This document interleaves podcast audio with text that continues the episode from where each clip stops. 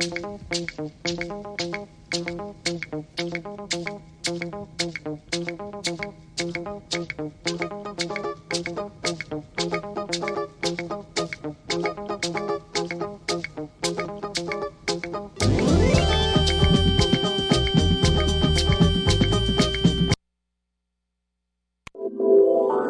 venez d'arriver au Québec? Vous êtes résident permanent, travailleur temporaire ou étudiant étranger? Les 3 et 4 mai, venez visiter le Salon de l'immigration et de l'intégration au Québec, présenté par Desjardins, au Palais des Congrès de Montréal. Découvrez toutes les opportunités et les services offerts aux nouveaux arrivants en matière d'emploi, de formation, de vie en région, d'entrepreneuriat, ainsi qu'une foule de services adaptés à vos besoins. Au programme, plus de 150 exposants, des recruteurs, 20 conférences, 30 ateliers et un spectacle familial parmi d'autres animations, et ce, gratuitement. Informations et inscriptions aux ateliers sur www.salonimmigration.com. Mesdames et messieurs, le festival hip-hop de Montréal est de retour du 28 mars au 1er avril. Au menu pour cette deuxième édition,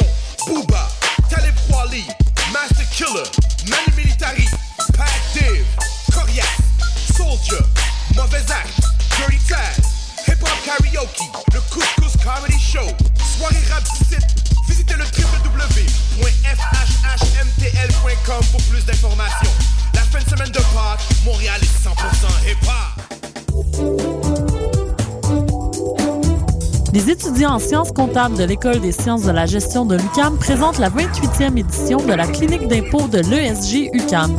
Cette année, elle aura lieu les 23 et 24 mars 2013 de 9h à 17h à l'Université du Québec à Montréal.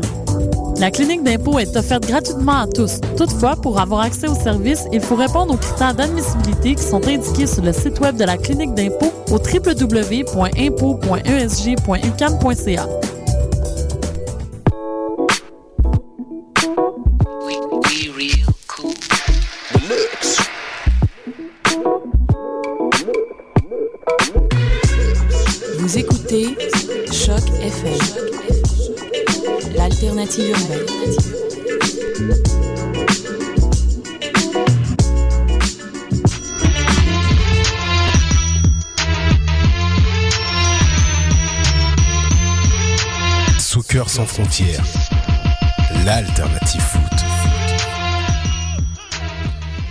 Bienvenue à Soccer sans frontières, votre rendez-vous footballistique sur les ondes de Choc FM. Bienvenue à l'édition du 23 mars 2013. Comme d'habitude à la réalisation, Sydney. Salut Sid. Salut Sofiane, ça va bien? Ça va très bien, merci. Et toujours à mes côtés, et les droits attaquants toujours hors jeu, Réginald. Salut Reg. Salut à tous. Salut, salut. Et à ma gauche, Somdo Keke, qui pour lui le catenaccio n'est pas un plat italien, mais une tactique. Salut Keke. Ça va la forme? Ça va, ça va. Moi je suis prêt, tout le monde est prêt. Bah, tout le monde est en place, c'est 90 minutes de football. Soccer sans frontières, l'alternative foot. Et l'alternative, foot continue. Et notre première partie est toujours consacrée à l'impact de Montréal. On rappelle à tous nos auditeurs qui nous écoutent en direct sur choc.fm et aussi, euh, même qu'ils écoutent pas en ce moment, vous pouvez nous appeler tout de suite au 514-987-3000, poste 1610 pour réagir et parler avec nous de soccer. Et toujours sur Twitter, vous utilisez le hashtag hashtag débat SSF et notre compte Twitter est tout le temps at soccer sans F. Bon, messieurs, comme d'habitude, on revient sur le match de la semaine dernière euh, et aussi euh, sur le match de cet après-midi. On commence par la victoire de l'Impact. Troisième victoire consécutive, 2 à 1 contre le Toronto FC. Euh, je rappelle les buteurs Bernier sur, sur penalty à la 34e minute, Divayo à la 46e à la fin de la, à la, fin de la première mi-temps et Earnshaw sur penalty à la 68, 68e minute. Donc, on commence tout de suite avec euh, nos, nos mini-débats euh, euh, Impact. MVP, on va commencer par Keke. Qui était ton MVP, Keke ça peut, être, ça peut être Montréal, ok. moi. Bah, j'ai. J'ai. j'ai- comment en fait j'ai- J'hésite en deux joueurs. En fait, j'ai deux joueurs euh, dans ma tête et tout. Mais euh, bon, on a le temps, on a le temps de passer les MVP. On va peut-être regarder un peu sur l'ensemble du match comment ça s'est passé. Parce que les, les MVP, je suis un peu. euh, je sais pas. J'hésite en deux joueurs pour le moment. Donc, je préfère avoir un peu le côté analytique. Ok, pour aider, pour aider ça, on va, on va repasser par les, les, compositions d'équipe, la partante du moins. Bon, comme d'habitude, pour l'impact, Perkins, Browski, Ferrari, Nesta, Camara qui ont commencé le match tout le temps. Bernier, Philippe, Arnaud, Pisano au milieu de terrain. Romero aussi, l'Argentin qui commence le match, pour, euh, qui, a, a sa première titularisation en MLS, a joué sur le côté droit euh, pour commencer, et à la pointe Marco Di Vaio. Euh, du côté de Toronto, Joseph Bendick, Eckersley, Califf, O'Day et Morgan en défense, Bostock, Danfield, Hall, Reggie Lamb et Hogan Ephraim au milieu de terrain, avec euh, Ephraim un peu plus euh, 9,5 et Robert Earnshaw comme attaquant de pointe. Donc, euh, bah, je pense que ça. euh, un défait de match, Nesta se blesse après 12 minutes, ça fait mal. Ça, ça a donné un, coup de, un, un sorte de coup de pouce à Toronto FC qui a su euh, prendre, reprendre euh, le momentum pendant une dizaine de minutes. Euh, Camara est reparti au centre, Brovskij est, est parti à la droite, et aussi euh, Yapikino qui est rentré comme latéral gauche. Mais c'est intéressant parce que sans, sans faire nécessairement un bon match, Yapikino, euh, en fait, la, la perte de Nesta, euh, ils ont su quand même l'équipe se mettre bien. T'as en ajusté. fait. Je suis d'accord je suis d'accord voilà, que tu dis ça. s'ajuster et, euh, et voilà, quoi, ils ont quand même été solides défensivement, malgré la perte de Nesta et malgré qu'Yapikino n'a pas été nécessairement exceptionnel. Ok, j'ai eu peur. Je pensais que tu allais dire que Yapikino était pas mauvais, parce que je trouve qu'il était vraiment. Ouais, ben voilà. Vraiment bah, moyen. J'ai j'ai voulu être poli, tu vois. J'ai- Ah, j'ai pas- il a, il a pas été exceptionnel, il a pas été mauvais non plus, Ouais, mais il a ça. pas été. Exactement. Et euh, malgré tout, je trouve que. Je mets, voilà, tout, quoi. je mets tout un bémol à Yapikino. Il a joué peut-être 4 matchs l'an dernier. Mm. Donc, euh, c'est pas un gars qui joue beaucoup. Mais euh, ok, bah, regardez. euh, on, on va, on va passer à travers le match, à travers di- différents pe- petits points qu'on a préparés. On, on- on recommence le MVP, Kéké? Écoute, moi, bah, Bernier, moi je pense Bernier et Broski. Reg? Moi, Bernier. Euh, Mm. Clairement. Bernier. Bernier aussi. Ouais, c'est consensus. Bernier, il a été, euh, mais dans tous tous les bons coups euh, samedi dernier, que ça soit offensivement, que ça soit défensivement, euh, le lien entre la défense, l'attaque, il l'a fait parfaitement. Il, il, est- il a fait une passe des, bah, la passe qui a créé. euh, Il s'est fait une passe à lui-même, en fait. ouais, voilà. c'est ça que j'ai dit. Il a fait la passe à Roméo qui, qui a été donc fauché pour euh, le penalty.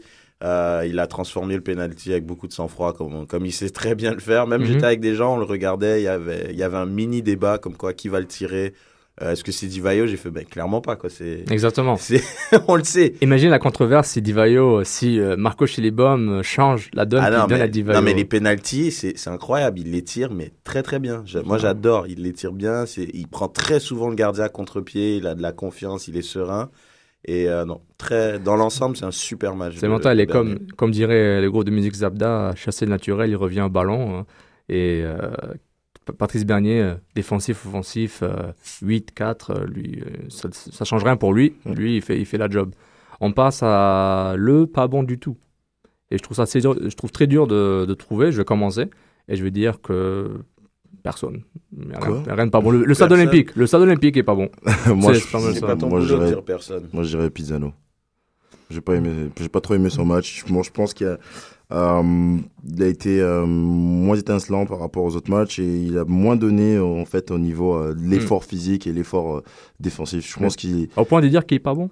mais il a fait un mauvais match. Pas- il- il- a pas on- été bon. C'est pas dire qu'il est pas bon. À ce qu'on change, on dit le moins bon. Parce que le pas bon du tout, c'est que le, le gars est vraiment pas bon. Ah, Non, non, mais pas bon. Mais on peut Pas dire bon pas bon du tout par rapport à voilà. Si Hmm. dans l'ensemble tout le monde a fait un bon match, il, il peut être le pas bon du tout par rapport au fait que tout le monde a. Bah, là, parce que l'année l'année dernière, euh, Nesta, il, il est bon, mais il a fait des matchs qui n'étaient pas du tout bons, donc euh, pas bon. Ok, c'est bon. Moi, moi, je dis, Pisano, euh, moi, moi, je veux faire euh, politique le stade olympique. Toi, euh, t'es d'accord avec Pisano ou t'as quelqu'un d'autre?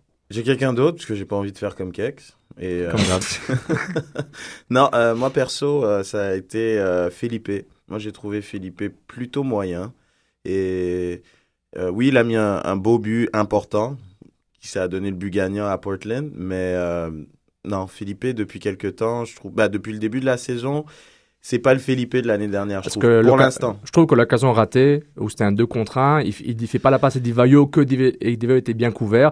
Philippe, il fait un. Bah, on un- l'avait mis, euh, Soccer Sans Frontières euh, l'avait mis sur Twitter. C'est vrai, quand tu es dans une situation comme ça, euh, si tu fais pas la passe, il faut que tu marques. Et il a même pas cadré, quoi. Ouais, mais elle, elle est passée très proche, mais Ouais, c'est pas cadré. Il a même pas Non, cadré. mais- Il est dans une position, tu arrives face au gardien. Divayo, c'est vrai qu'il s'est pas vraiment mis en option de passe comme d'habitude. Il était, il était un peu entre les deux. C'est trop drôle. Il voulait le ballon, mais en même temps, il voulait pas le ballon. Mm. Et il s'est mis un peu derrière le défenseur. Donc, ça a complètement euh, bouché l'option de passe. Mm. Et euh, Felipe, la décision, je dis pas qu'elle a été mauvaise, mais je trouve la décision qu'il a prise, il l'a mal prise en fait. Mhm. C'était une très mauvaise frappe. Elle aurait dû au moins être cadrée. Et, euh, et voilà quoi. Donc euh, moi, mon, plus mauvais, je trouve, c'est Philippe. Et depuis quand même le début. Je suis d'accord sur Philippe, mais je me dis, je vais attendre euh, jusqu'à la fin, de mois- la fin du mois de mars pour le, le noter totalement. Et je trouve une amélioration dans son jeu, mais il, est- il montre toujours un côté un peu brouillon, mais aussi les équipes le connaissent, il le couvre mieux. Et peut-être aussi, ben, est-ce qu'il est qu'il a peut-être surperformé l'an dernier? J'attends de voir une, une séquence un peu plus longue, mais je le prends note. Tout le temps, quand je le vois, je prends note. Un Bah, petit bémol sur Philippe, mais c'est tôt pour moi. Felipe, je pense que, bon, je suis pas contre ce que vous dites, mais c'est juste, je pense qu'il a un rôle un peu plus différent cette année, euh, beaucoup plus défensif et, et- il, il- il a, hum, il, Il joue plus bas. Il parce joue que, plus- Parce que Bernier joue plus bas aussi. il, lâche plus le ballon, donc il a, il a moins de possibilités de faire de, de, de, de- de créativité. Ouais. Donc ça veut dire que là, on se retrouve avec un joueur qui a, qui a, vocation offensive, qui lâche plus le ballon, mais qui a pas la possibilité de créer. Donc Mhm. c'est un peu dur de le critiquer maintenant, parce que je pense qu'il a un rôle complètement différent par, par rapport à l'année dernière. Peut-être, mais l'équipe aussi a un rôle un, un peu différent par rapport au niveau Ouais. du style de jeu. Donc c'est peut-être ça qui fait que c'est pas le Felipe qu'on connaît Oui. et il a pas la performance qu'on connaît. Donc c'est je- moi je suis d'accord avec vous sur Felipe sur cet aspect-là, mais c'est un peu trop dur. Je pense qu'il faudrait comme tu dis attendre un peu plus pour voir Une plus longue séquence, ouais. Ouais, parce ouais, mais bizarrement, il- tu vois, c'est Philippe, c'est c'est quand même. euh, il a quand même des éclairs de génie, tu vois. Dans le match, euh, le premier match c'était contre euh, Seattle. Seattle, merci Sofiane. Il, il a quand même mis la passe décisive pour Arnaud. Euh, à Portland, c'est lui qui met le but d'assurance et après qui est devenu le but gagnant parce qu'on s'en est pris un. Donc par match, il a des éclairs de génie qui sont décisifs, mais je trouve que c'est dans l'ensemble, tu vois. Malgré un repositionnement, j'aimerais qu'il pèse un peu plus sur le jeu. Et Ben, là, pour l'instant, je trouve que c'est. Mais c'est- vrai, c'est dur de le critiquer parce qu'en même temps, il a des éclairs de génie qui sont ça, décisifs et, qui apportent énormément. Mm. Mais c'est dans l'ensemble. Et l'année dernière, il pesait tellement, Philippe, c'est que c'était occasion sur occasion. C'était des, il mettait des passes décisives qui mettaient ses joueurs dans des bonnes conditions à chaque fois. Et puis là, c'est un peu moins le cas, quoi. C'est par, euh, par, un peu. C'est par parcimonie, je trouve. Très bon pas, messieurs. Puis on continue sur la surprise. Je vais commencer cette fois. Euh, deux, mini-surprises. Surprise A, Andrés Romero. On va en parler un peu plus tard. Euh, une bonne surprise que, je, pas que je m'y attendais, pas, mais je n'étais pas sûr ce qu'il valait, à part ces quelques highlights sur YouTube. Et maintenant, euh, il a montré de belles choses. Et David Arnaud, qui me surprend, non pas par sa performance, mais par sa, ses trois performances consécutives dans des styles différents, des conditions différentes, et la belle passe à Divayo sur son but où il fait une petite feinte, hein, le genou à droite, le genou à gauche, puis la, la belle passe à Divayo. Et euh, je félicite Arnaud pour ça. Kex? Bah Arnaud, il, je pense que je pense que Chalibaume lui a tout simplement dit écoute, tu vas faire juste ça laisse tomber le reste parce que t'es peut-être pas euh, pas, pas qu'il est pas capable mais des fois c'est comme demander à un joueur de faire juste une seule chose de manière à 100% Mhm. et c'est ce qu'il arrive à faire récupérer les ballons donner il, il essaie pas de trop euh, pas dire pas, pas s'impliquer mais il essaie pas de trop euh, dire euh, prendre le rôle de Felipe surtout qu'il est dans l'axe donc euh, c'est un c'est comme une bonne performance par rapport à ces trois derniers matchs, oui, je, je- je l'accorde. C'est évidemment euh, un autre un autre Arnaud qu'on voit. Ça n'a rien à voir avec évidemment le, le joueur qu'on connaissait. Donc en fait, c'est la surprise des trois derniers matchs qu'on fait là depuis. Moi, j'ai choisi. tu es ta propre personne, tu as tes propres pensées, tu, tu dis ce que tu veux, gars. Merci Sofiane de me donner une telle liberté. Euh, bah, je dirais Arnaud, euh, ça serait euh, ouais, pareil. Je pense que Arnaud par rapport à tout ce qu'il a fait dans ce match, euh, je m'y attendais pas, mais euh, je préfère dire Divayo. Pourquoi? Parce que je t'avoue que c'était le premier match à domicile et je trouve qu'il a fait un très bon match très tôt dans dans je trouve dans le match, il a eu une très bonne occasion et euh, il était beaucoup plus impliqué et ça a été ma surprise. Pourquoi? Parce que moi je m'attendais pas à, pas pas que je m'attendais pas à grand chose de sa part, mais en fait euh, j'étais plutôt sceptique et je trouve qu'il a fait un très bon match, donc euh, c'est ma En surprise. passant, à chaque fois qu'on parle d'Ivayo, Divayo c'est un but tous les trois matchs. Donc c'est ça, il a au bout de trois matchs, il en a mis un. Ça se passe bien alors pour Divayo. verra. justement, en parlant de but, hein, en- les deux équipes sont accusées de, ben, surtout Toronto, sont accusées de plongeon. Est-ce que les deux pénalties étaient valables, valables du euh, côté montréalais et du côté torontois? Le premier, c'est 50-50 vite fait, on va dire. Le deuxième, euh, il y a faute.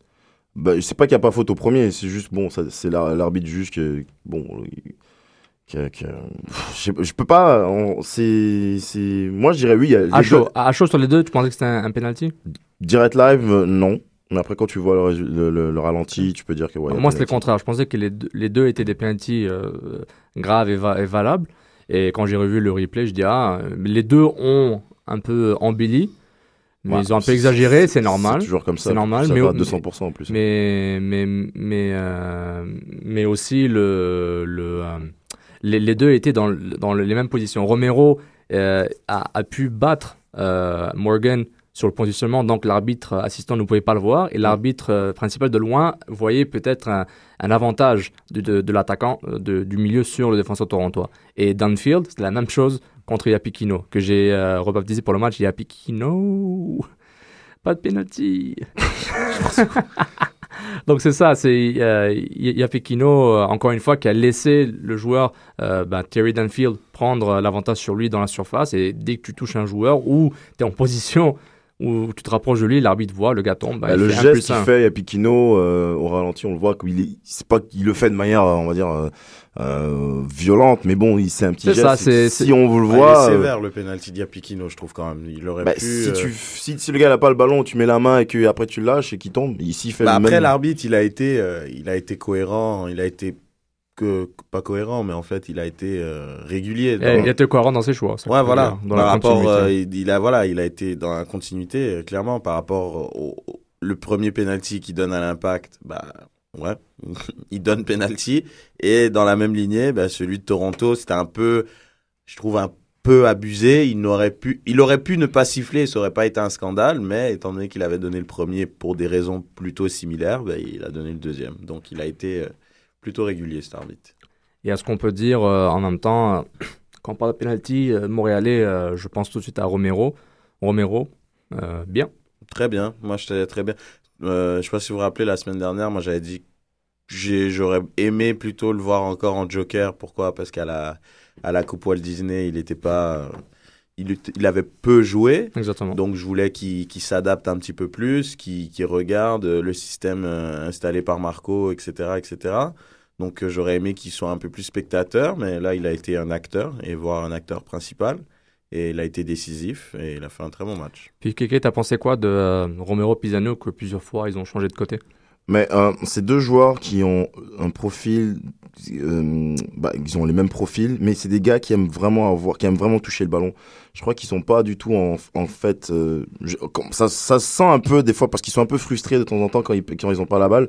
C'est des gars qui ont peut-être pas trop envie de faire le travail, on va dire, de, de, de, de physique, de défendre pour, pas pour rien, mais comment dire, le, c'est un style de jeu un peu différent cette année. Mhm. Donc tout le monde défend, euh, on est vraiment devant la surface de réparation. Et donc les gars, quand ils ont pas le ballon, au moment où ils l'ont, ça dure deux secondes. Donc euh, je pense que ces gars-là ont vraiment besoin, ont vraiment envie de toucher le ballon pour voir un peu plus, pour voir un peu plus de comment, où est-ce qu'ils peuvent nous apporter à cette équipe-là.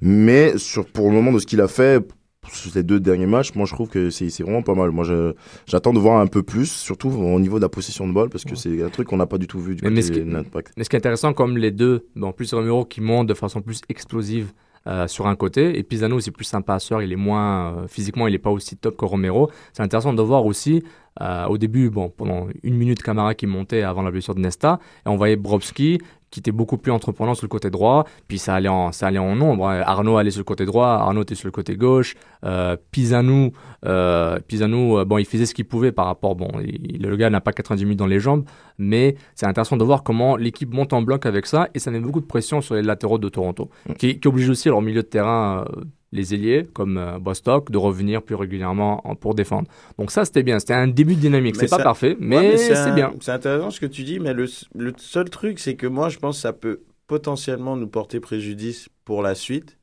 Euh, oui, c'est vrai, on a trois victoires, c'est bien, c'est cool, mais... Il faut les prendre maintenant, quoi. Ouais, voilà. Mais je trouve on n'a pas assez fait le jeu euh, euh, la semaine dernière.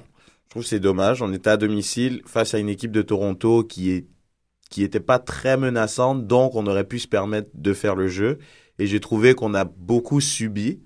Et face à des plus gros cylindrés euh, comme les New York Red Bulls, comme euh, le Houston euh, Dynamo, contre euh, les Galaxy. City, Voilà, ça c'est, des équipes. Même Chicago, même s'ils sont pris euh, une valise la semaine dernière, il y a deux semaines. Puis ils sont encore derniers de la ligue. Voilà, mais c'est quand même une équipe dangereuse. Donc, moi je trouve les ailiers, ils sont pas assez percutants. quoi. C'est des ailiers trop de possession. Oui. Donc, au final, ça peut éventuellement, nous- ça, ça laisse Divayo trop seul. C'est ça le problème, mais- parce qu'il lui apporte pas assez de support, parce que c'est Oui. pas des ailiers euh, de Mais- vitesse et de percussion. Mais en fait. par rapport à ça, tu parlais d'impression générale, position de ballon un peu stérile. Euh, la deuxième mi-temps, bah, Marco Chilevo n'était pas content de la deuxième mi-temps. Très peu de gens étaient contents. Même les joueurs après le match n'étaient pas contents à 100% de la victoire parce que leur deuxième mi-temps a été très très euh, moyenne, du moins par rapport à leurs attentes et à leur euh, qualité, surtout quand tu joues à la maison. Et quand tu vois, euh, bah, je dis aussi, il y a notre équipe aussi, Toronto FC. euh, Impression générale de mon côté, j'ai dit pas mal. Pour, Bah, une ils équipe, pour, une équipe qui, Ouais. qui, qui a sa sixième, septième année, qui reconstruit. Au fait, moi je dirais cette année, c'est leur- année d'expansion. C'est la vraie, quoi. Mm. Un peu, euh, je veux pas insulter les fans de Toronto ou les médias torontois, mais c'est 2013 et l'année d'expansion de Toronto. Et Mm. j'espère pour eux parce que je vois comment ça joue. Ils ont, ils ont, bon, ils ont viré beaucoup de joueurs, ils ont lâché du lest, mais en même temps, en même temps, je trouve qu'ils ont ramené des, ils, ont, ils font comme l'impact. Tu, tu, tu ramènes ce que tu connais. Ils ont ramené des, des, des, des gars d'Angleterre. T'as Bostock, t'as Earnshaw. Euh, ils, ils- ils ont un style. Earnshaw, j'ai beaucoup aimé. Le gars était tout seul. Il a vraiment fait souffrir quand même Ferrari, Camara et Nesta à les faire courir. Je dis pas qu'ils ont eu du mal, mais c'est plus, euh, c'est plus, ils, ils Ah, étaient, ils il étaient obligés de le couvrir. Il, était toujours en mouvement. donc, et, et euh, Toronto en général, je trouvais que leur défense, même sur le but du Divayo, il a été un petit peu hors jeu et peut-être sur le sur le bon le penalty, ben, c'est un penalty. Je trouvais que leur défense centrale était pas si mauvaise que ça. O'Day, euh, Califf, euh, c'est pas mal. Je dis pas que c'est Ferrari, Nesta ou pardon, mais c'est intéressant de voir que Toronto euh, sont pas si mauvais que ça. Je comprends la frustration de, de l'impact par rapport euh, qu'ils jouent à la maison, qu'ils auraient dû faire plus de jeu. Moi, je dis, euh, Bostock, je sais pas, vous l'avez remarqué, faisait beaucoup de centres dangereux que Ferrari Camara a, ont su gérer souvent parce que, bon, euh, Unshot est tout seul. Perkins a fait plusieurs sorties intéressantes. Et je trouve que euh, il faut pas totalement blâmer l'impact sur sa deuxième Ouais. mi-temps et donner un petit peu de crédit à On Toronto. peut donner du crédit à Toronto, excuse-moi de t'interrompre, mais tu vois, euh, voilà quoi, genre je veux dire, Non, mais dans, You- trois, dans trois mois, Toronto va faire mal. C'est ça que je dis. Ouais, mais dans le sens, ok, dans une saison, il faut gagner, comme on dit en Angleterre, you, you gotta win ugly. Genre, des fois, euh, si tu veux être champion, c'est ça. Il y a des matchs, euh, ça va être des 3 points, tu joues pas bien, mais t'as le 3 points. Mais là, là, c'est une situation un peu différente. Sans enlever le crédit à Toronto, on est à domicile, match d'ouverture, euh, le public, il est là. Euh, on sort de deux victoires à, l'extérieur, alors que toute l'année dernière, on a eu que deux victoires dans toute la saison. Euh, non, je suis désolé. Moi, je veux voir un meilleur impact que ça. Je suis peut-être exigeant, mais je veux dire, on n'a pas bien joué quoi. Pour le premier match à domicile, je trouve on n'a pas bien joué. On a, on aurait dû garder plus le ballon, plus faire tourner, et surtout que c'est des joueurs de possession, Pisano, Roméo. Donc euh, non, je, je suis un petit peu déçu, mais on a su, on a su être opportuniste au moment où Mhm. voilà il fallait l'être, et puis voilà quoi. Je sais pas ce que t'en penses, Kex, mais moi c'est- Bah, c'est, ça, c'est, hum, c'est, un aspect du jeu. que, bah, comme on- quand on regardait le match, je te disais tout, je te disais, bah, écoute, ils, ils vont pas jouer longtemps comme ça parce que c'est un peu difficile, surtout si une équipe adverse te marque en, en premier et qu'elle a le ballon, bah, je sais pas comment tu vas faire pour marquer. Et tu Exactement. peux pas, tu peux pas te baser juste sur des contres, des penalties ou des ou des, hum, des coups de pied arrêtés pour pouvoir faire toute ta saison. Ce qui est sûr et certain, ils ont bah, 9 points, euh, il n'y a pas de souci, mais il faut donner un peu plus de dynamisme au jeu, faut le laisser, il faut oser. Je pense qu'il faut plus oser du côté euh, des gars comme euh, Felipe, leur laisser plus le ballon, euh, donner un peu plus de percussion, les latéraux, pas tout le temps lancer les balles, euh, je vais dire, à, à- à- comment s'appelle, en profondeur faire construire, jouer au foot, et puis euh, il y a aussi le côté spectacle. On est tout. Euh, le premier match, euh, comme dit Reg, à domicile, il n'y a pas trop eu de spectacle du tout. A- C'était un peu un peu mou. Perkins qui a fait deux frayeurs à mon deuxième mi-temps. Mais j'ai vu pire, on a vu pire. Je ouais, que, non, je on a vu pire. C'est- juste que c'est juste bon. Peut-être qu'il y a une, une question de sécurité euh, qu'on signe pour les cinq premiers matchs, mais on attend un peu plus de, de- pas de magie, mais un peu plus Mm. de, de, de, de punch de cette équipe-là. Et euh, moi, je trouve que c'est ça qui, qui manque. Puis bon, si c'est fou- après bon, Toronto aussi n'a pas démérité. Pourtant, en plus, on pensait qu'ils allaient jouer avec des balles longues à l'anglaise, mais Oh, c'était complètement différent. Là, on Non, sait que non. moi, je me suis complètement gouré sur le style. Ah, Est-ce pas- que t'as remarqué le trio Bostock, Danfield, Ephraim? C'était un jeu même. C'était intéressant comment ils ont Mm. combiné pendant 20 minutes. L'impact pouvait rien faire. Puis évidemment, ils, ils ont Ryan Nelson a identifié directement Yapikino comme le point faible. Mm. Sur- Dans une défense qui a changé. Donc, euh, ouais, c'est un très bon point à cliquer. C'est, et et sur ce point-là, Toronto va peut-être monter en puissance avec euh, parce qu'ils arrivent à jouer. Euh, ils, ils ont fait quoi, 12 frappes. euh, c'était pas mal, mais on, je trouve que que de notre côté, du côté impact, euh, il y avait moins de, on va dire moins de beauté dans le jeu. Mais bon, Oui. après ces trois points, trois points, on n'a rien à dire. Exactement. Ouais, Bah, en parlant de 3 points, euh, je rappelle euh, les- le classement en conférence de l'Est. L'impact, premier, 9 points. Trois matchs. C'est beau ça. Philadelphie deuxième, Columbus troisième et pour boucler euh, le bas, Chicago dernier, avant-dernier, les Red Bulls de New York, euh, l'adversaire d'aujourd'hui et le euh, New England Revolution. Euh, dans l'Ouest, euh, le top 3, Dallas, Vancouver et le Galaxy et le bottom 3 comme on dit, les Sounders de Seattle, les Colorado Rapids et les Timbers de Portland. Donc intéressant de voir ça. Et on, a, on a battu les, les les relégables. deux équipes de, de la cave, quoi. Ouais, ouais, exactement, on a battu les relégables, puis en, justement, ben, l'Impact joue, joue contre l'avant-dernier de l'Est, Disney Euh, classique en force. Disney classique en force, exactement, Columbus, Montréal sont dans le top. Et euh, justement, ben, justement, les New York Red Bulls sont en ville, Euh, les grands Red Bulls, mais euh, et voilà, ça joue à 16h30, euh, stade olympique. Vous pouvez évidemment à la radio, CJD 800 TVA Sport, et, et sur... et sur Internet, euh, bon, MLS Live si vous n'êtes pas à Montréal et euh, sur Illico Mobile. Euh, rapidement, par rapport juste pour quelques, quelques stats, rapport des blessures, Ubi Parovic n'est pas disponible, Nelson Rivas comme d'habitude, Nesta qui est blessé aux adducteurs, Maxime Tissot au genou et peut-être Justin Mapp qui est probable pour le match. Je m'attendrai de le voir sur le banc parce qu'il a commencé à s'entraîner cette semaine avec, avec l'équipe. Mais du côté de New York, il y a aussi des absents, notamment deux, un, grand, un grand absent parmi, parmi des grands, euh, Thierry Henry. euh, en bon anglais, comme on dit, un MCL sprain. un euh, Le on a- marquis. marqué. Puis on a vu, euh, j'avais vu le match DC United New York. Thierry Henry n'est pas fan du jouer sur du turf. Puis on a vu qu'il s'est un peu, euh, un peu twisté le genou. euh, puis s'est fait mal. Il a continué à jouer quand même. Mais euh, ça, c'est peut-être un- une précaution de Mike Petke, l'entraîneur-chef de. Pardon, de, des New York Red Bulls.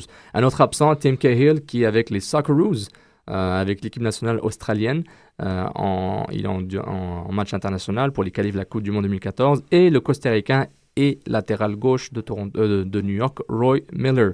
Donc, euh, Ça, c'est un peu quand même. euh, sont- C'est différent par rapport. Je voulais ajouter juste par rapport à l'Europe, c'est un peu bizarre que l'équipe nationale joue, mais le championnat continue quand même. C'est.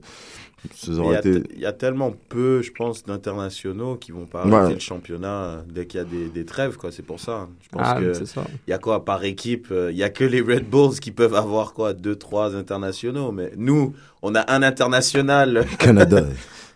on en a deux, on en a deux. Attends, il y, Non, a- ben- il y a Bernier. Non, Bernier a pris sa retraite. Non, il n'a pas pris sa retraite. Bernier a dit Je suis encore dispo, mais ils ne prennent pas. Donc, euh, Ah ok. Mais et après, on a quand même euh, Sana Niassi, Niassi, le qui est avec la Gambien. Gambie, africain. Attends, mais c'est c'est un international. Il n'y a pas la Coupe d'Afrique en ce moment. Mais c'est pas grave. Attends, c'est. Il se qualifie, il se qualifie pour la Coupe du Monde. Ça donne la Mhm. crédibilité au club, quoi. On Ouais, a un non, international Je dis pas, je dis pas, je dis pas non. qui est parti pour jouer un match de qualif contre la Côte d'Ivoire, les gars. Attends, c'est c'est sérieux. C'est pas, c'est pas, non, c'est vrai. Bah, C'est le plus rapide de l'équipe, peut-être aussi. Mais non, mais sans blague, je pense que là, c'est, c'est, il y a une bonne équipe euh, du Red Bulls. euh, elle est bonne à prendre en ce moment, je crois, parce que il manque quand même des joueurs très importants. Bon, Henry, on est d'accord.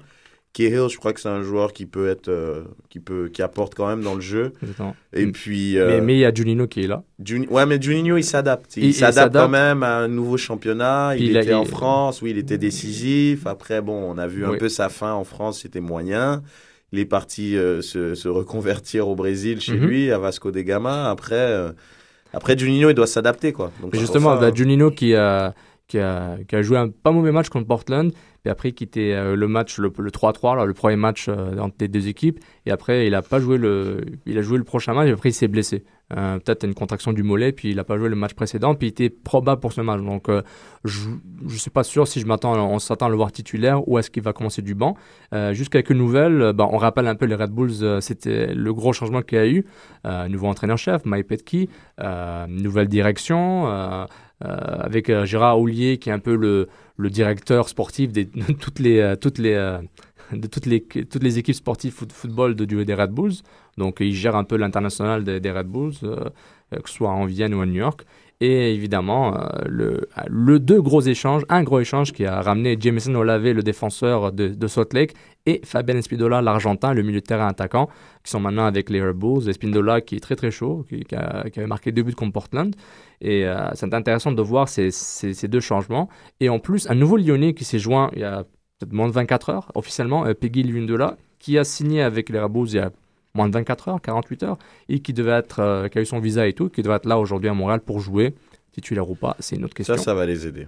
C'est un joueur euh, très dommage parce que globalement, c'est un joueur qui a été plutôt critiqué alors que je trouve qu'il faisait quand même le travail. Euh, à, Non. Li- à Lyon, il a eu quand même Trois titres, quatre titres? Quatre titres, bah, 2001 à 2004. Euh, ça a été, c'était peut-être pas le numéro 9 décisif euh, dans les matchs importants, mais c'est, quand même un joueur qui marquait, je pense, 10 buts par saison, qui était, euh, non, il, est, il avait un bon rôle et voilà, au PSG, euh, il a pas beaucoup joué. Là, maintenant, avec le PSG qu'on a aujourd'hui, c'est clair qu'il jouera clairement pas. Et euh, je trouve qu'il a encore peut-être 2-3 ans de bon foot en lui. Et je crois qu'il peut aider une équipe, de... surtout peut-être à une association avec Henry. Je trouve que ça peut être intéressant. Ça Parce qu'il il sait qu'il va être euh, en dessous d'Henry. Il n'y a, pas- il y a pas photo, mais bon. Exactement. Ben, justement, on va repasser à travers peut-être un 11 type euh, new-yorkais. Robles entre le, dans, dans le but, Pierce à gauche, Holgerson Olave au centre et Barclay à droite. Le milieu de terrain défensif central, Junino McCarthy. McCarthy, Dax Marty, le, petit rouquin, très très bon, très sous-estimé. Euh, Beauvert devant, Steele, Alexander de chaque côté et Espindola à la pointe. Espindola, moi je le voyais tout le temps comme un sorte de milieu offensif, mais j'ai jamais, jamais réalisé que pouvait jouer le rôle d'attaquant, puis là il va encore plus jouer ce rôle. Comme on sait qu'Henry il va tout le temps jouer euh, le 9,5, le 8, et il va jouer quasiment latéral souvent, tellement qu'il tellement qu'il descend. Et euh, maintenant, Espindola, ben, il est tout seul, il va de devant. Puis euh, est-ce qu'il y aura peut-être un- une doublette à deux avec Peggy? Euh, je- On n'est pas encore sûr. Mais ça, nous revient peut-être le match. Ben, New York, c'est une grosse équipe, c'est du budget. Mais maintenant, l'impact a le favorite tag. On dit qu'il est favori. Donc, euh, tout le monde parle de favori. Euh, je note euh, le, les éditeurs d'AMLSsoccer.com choisissent euh, les matchs de la semaine, euh, qui va gagner ou pas. Puis, euh, il y a peut-être six éditeurs, six staff writers du, du site. Ils ont tous donné l'impact comme gagnant. Avec toutes les blessures et les absents de New York, c'est Ouais, peut-être ça aura du je pense sens. c'est pour ça. ouais. Mais est-ce que l'impact est prêt pour être favori? Est-il vraiment favori? Kex. Bah, moi, j'ai pas, j'ai pas atteint mes 5 matchs. Hein. j'ai pas atteint mes 5 matchs. Et puis, euh, faut voir aussi comment ils ont gagné. C'est ça aussi. C'est exactement de, quoi on parle depuis le début, voir comment ils ont gagné. Euh, sur les trois matchs, premier match, ils ont pas la pos- bon, ils ont une possession de balle de 30-40%. Le deuxième, euh, Portland est de haut a une possession de balle co- complètement euh, euh, haute. Le troisième match, c'est sur 50-50. Ils ont eu une, une possession un tout petit peu plus par rapport à, à Toronto. Euh, oui, bon, c'est pas parce que tu gardes la balle que tu peux forcément gagner. Oui. On l'a vu dans le même au niveau foot international. Moi, c'est- la seule chose qu'on on pense depuis le début, avec même qu'on disait avec Reg, on veut voir un peu plus de, de, de folie de cette équipe Ouais. de l'Impact pour pouvoir Mais, dire. mais, mais à part le terrain, regarde, on aura chez Liban dans pas longtemps, on a du son euh, qui- lequel il va parler dans, dans pas longtemps, mais à part le terrain lui-même, ok Ouais. je parle le, le tag du favori, le je suis favori, j'ai 9 points, je, je joue à la maison, les Red Bulls sont blessés ou pas, mais je, suis- je suis chez moi. Bah, Et, est le- le- et je, suis d'accord avec le terrain, je suis d'accord ils avec vont, le terrain. ils vont, je pense qu'ils vont essayer de mieux jouer par rapport au de- dernier match. Je pense qu'ils vont même, ess- même essayer de faire un peu plus que le dernier match. Moi, moi, en tant, que- en tant que coach, c'est ce que je demanderais par rapport à la performance. Je dirais, les gars, on va essayer de faire mieux que ce qu'on a fait, même si on a gagné les trois points, parce que c'est sûr et certain qu'on on va pas jouer toute la saison comme ça. Bah, euh, c'est, il est justifié ce, ce tag de, de, de favori. Pourquoi? Parce que l'impact, on a beau dire ce qu'on veut, ils sont premiers, trois victoires, Bah, donc euh, 9 points. Les Red Bulls, ils sont derniers. Euh, voilà quoi. Après, oui, l'histoire dit que. euh, Avant que tu continues, Red, on va écouter Marco Chilibom, juste pour dire, euh, après on revient à toi. Oui, parce qu'on a la qualité aussi après Alessandro. On sait aussi qu'il manque, qu'il manque aussi au niveau expérience avec l'attitude qu'il a sur le terrain. Mais je suis une personne qui pleure pas trop parce que c'est la situation qui est comme ça. Il faut faire le mieux. Et puis en plus, c'est la qualité. Alors euh, maintenant, aujourd'hui, on a déjà essayé deux, trois choses. On va voir demain déjà, encore une fois, et vendredi, on va décider. Euh, c'est une équipe pour moi qui je peux jouer pour le titre. Ça veut dire que ça va être de nouveau pas facile pour nous, mais euh, avec cette confiance qu'on a, avec les trois matchs, 9 points, on est aussi dans une lancée qu'on va continuer. On a fait l'analyse ce matin pour le match samedi. Non, on ne peut pas toujours jouer parfait. Et surtout quand on gagne, on n'a pas bien joué, on, est conscient, mais on a gagné, ça c'est important, mais il faut être mieux la prochaine fois. Et puis, encore une fois, il y a des hauts et des bas toujours. Hein. La première mi-temps c'était bon, la deuxième moins bon, mais il faut, il faut apprendre être mieux parce qu'on ne peut pas jouer avec le feu, avec 2-0 à la mi-temps. Il faut chercher le 3-0, comme ça on, ferme le match, mais on n'a pas fait. Mais ils étaient aussi solides jusqu'à la fin au niveau mental, qui n'était pas facile. C'est bien, on a aussi fait des progrès dans cette euh, direction-là. Oui, puis euh, voilà, c'était le son de Marco Chilibom, euh, courtoisie des médias de l'Impact de Montréal. On le remercie encore. Vous le suivez sur Impact Montréal et vous allez sur impactmontréal.com pour vos nouvelles impacts de l'équipe et bien sûr sur mountroyalsoccer.com pour vos nouvelles impacts de Montréal et MLS. Et, euh, et aussi ce Soccer sans frontières sur le site de Choc FM pour euh, tous les podcasts concernant l'impact. On continue. Euh, Reg, désolé de t'avoir interrompu. Euh, je trouve que Chilibom est d'accord avec nous. Ou est-ce qu'on est d'accord avec lui? Ça dépend comment on voit les choses. Mais non, c'est comme, comme je disais, c'est, il est justifié, je pense, ce statut de favori par rapport à, la situation qu'on voit maintenant. C'est, une équipe des Red Bulls qui vient, qui vient chez nous avec des blessés. Leur meilleur joueur, leur DP, Henry, qui est le meilleur joueur de la ligue, est blessé. Donc euh, non, je suis désolé. Je veux dire, euh, il est très justifié. On est dans une bonne dynamique, même si on joue pas extrêmement bien. Euh, je pense que voilà, les trois victoires, elles sont pas venues par hasard. Ça veut dire qu'il y a quand même eu des belles choses dans l'ensemble. Et puis donc on a trois, on a on a neuf points, trois victoires. Donc je pense que ce statut, il, est, il, est, très justifié. non, il est justifié. C'est bon. Je, je suis d'accord avec ça. C'est plus par rapport à à la découverte. Euh, quelques vétérans observateurs de la MLS découvrent l'impact de Montréal. Bernier, il est soudainement bon. Divayo est euh, étonnamment un joueur de Serie A qui a un peu de classe. Son but était classe quand, il dribble le, gardien, euh, puis il marque le deuxième but contre Toronto. Je trouve intéressant. oui, ils sont favoris, mais je trouve une sorte de surprise que l'impact a des bons joueurs. J'ai l'impression que très peu, pas assez de gens ont vu l'impact jouer l'an dernier, puis ils, faisaient ils donnaient le par défaut expansion, expansion, donc c'est normal qu'ils perdent, c'est normal qu'ils font pas les playoffs. Puis euh, surtout Bernier, je vous dis tout de suite, hein, je m'attends peut-être 3-4 articles sur Bernier durant les prochains 10 jours pour dire Ah, Bernier ah, est incroyable, c'est très, Bernier magnifique. Ça, honnêtement, euh, je vais peut-être choquer, mais c'est vrai, la MLS n'aime pas l'impact. Ça, oh, c'est. Choc. Je l'ai dit, la, la, MLS n'aime pas l'impact, mais c'est vrai. Pourquoi? Parce que l'impact, ils font tout différemment. Oui, le, le, commissaire, il aime bien Saputo parce que il rajoute une, euh, une, une, franchise qui. Qui est crédible. Qui, est crédible, euh, qui a un stade plein, donc il rajoute de la crédibilité à la MLS. Oui, mais l'impact fait les choses différemment des autres équipes. C'est un peu plus à l'européenne, c'est euh, de pas prendre un coach. Bon, il y avait, il y avait notre ami euh, Jesse Marsh. Marsh, j'ai envie de l'appeler Justin Marsh. Jesse Marsh, il était là. Euh, ouais, c'est un, un, mec issu de la MLS et tout ça. Mais on a très peu de joueurs de la MLS. C'est beaucoup de joueurs euh, issus de championnats inférieurs à gauche et à droite. Euh, voilà quoi. C'est, c'est ça. L'impact fonctionne avec les contacts. Tu vois, un gars comme Divayo, il est là un mec comme Nesta, si c'était pas des contacts de l'impact, etc., etc., il serait pas là. Il serait pas à la MLS, il serait pas. Donc, je trouve ça, j'ai l'impression que ça dérange. Ça dérange les, les, les, les dirigeants de la MLS que l'impact prenne autant de place aussi rapidement, je pense. C'est ça que c'est, on le sent. C'est pour ça là maintenant, ah soudainement l'impact, c'est bon, ça s'est joué au foot. L'impact, c'est limite ça les dérange qu'on soit premier. Ils auraient aimé qu'on soit une équipe d'expansion pendant longtemps dans le bas de classement ouais. pour dire ben voilà l'affaire à l'européenne amener plein de joueurs européens un coach européen un stade style européen une ambiance style européenne ben ça fonctionne pas. Ben non ben tout bas pour eux ça fonctionne quoi. Tu veux ajouter quelque chose ou euh, tu veux pas non, je ok c'est quoi? Je, je, je, vais te faire commencer le point que sur un point sur le match d'accord les Bulls. Juninho on le connaît moi, je dis le vrai Junino, le Pernambucano, mm. parce qu'il vient de Pernambuco, du Brésil. Beaucoup de Brésiliens sont appelés comme ça, Junino Paulista, parce qu'il vient de Sao Paulo. Euh, culture foot. Et puis, euh, ce qui est intéressant de voir, c'est, on l'a vu à Lyon, hein, on l'a tous connu Olympique lyonnais, masse, maîtrise des coups francs parfaite, milieu offensif, meneur de jeu de l'Olympique lyonnais. Euh, il a gagné 6 titres avec Lyon, 7, 6 sur les 8, ou non, 5 sur les 7 titres de, de Lyon. Euh, des champions de Ligue 1. Euh, euh, 6 ou 7 huitièmes de finale en Ligue des Champions. La moitié, je pense, c'est des quarts de finale. maintenant, Juninho, il vient en MLS, il joue tout le temps le même rôle, un peu en arrière, mais il monte avec le ballon, c'est plus un passeur relayeur. Est-ce que. Euh, bah, c'est quoi le plan match, Keke Je veux arrêter Juninho. J'ai Dax McCarthy qui, par exemple, lui, c'est celui qui va faire plus de courses, mais Juninho, je fais comment pour le bloquer? Bon, Moins d'espace. C'est un gars qui va pas forcément beaucoup courir, mais plus avec sa, sa patte magique, envoyer des balles, comme, un peu comme Beckham. C'est des gars qui ont ce profil-là, jouer au milieu.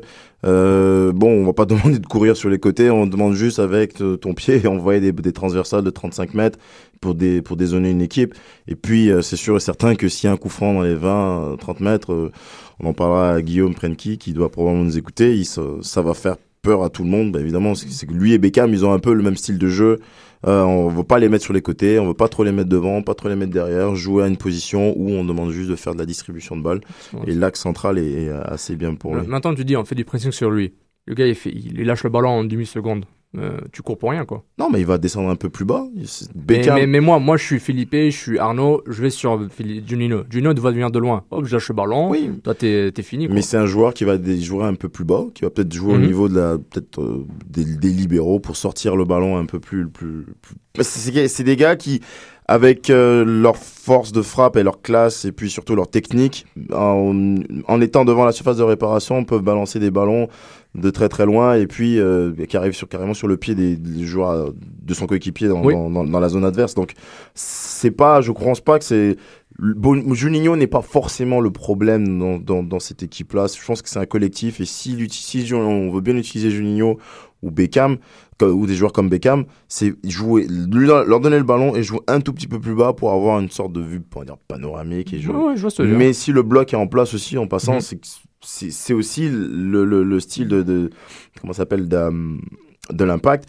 Jouer un peu plus bas mais c'est sûr que si ces, ces balles elles y vont bah, les défenseurs vont les avoir facilement. Malgré l'absence euh, des, des, stars euh, du moins la plupart des stars je trouve que New York va quand même montrer être une opposition un peu plus euh, un peu plus puissante, du moins un peu plus confiante dans ses, dans ses moyens, plus technique, euh, plus de ballons, hein, plus, de, plus, euh, de style. maintenant, ça va, bah, ça va jouer comme d'habitude au milieu. Est-ce que Bernier, Philippe, Arnaud vont battre McCarthy, Junino et Beauvert, par exemple, un jeune espagnol C'est intéressant de voir qui va gagner cette bataille, parce que sur les côtés, bah, en fait, quand tu as des gars comme McCarthy, Junino, comme Bernier, Philippe, eux, ils distribuent le ballon sont là pour, pour lâcher le ballon. Philippe va courir plus, plus avec le ballon. Euh, ça va dépendre des autres. Euh, Pisano, euh, Romero, il, faut qu'ils se démarquent. De l'autre côté, tu auras Alexander et Steele qui vont devoir se, se, démarquer. Maintenant, il y aura aussi la bataille sur les côtés.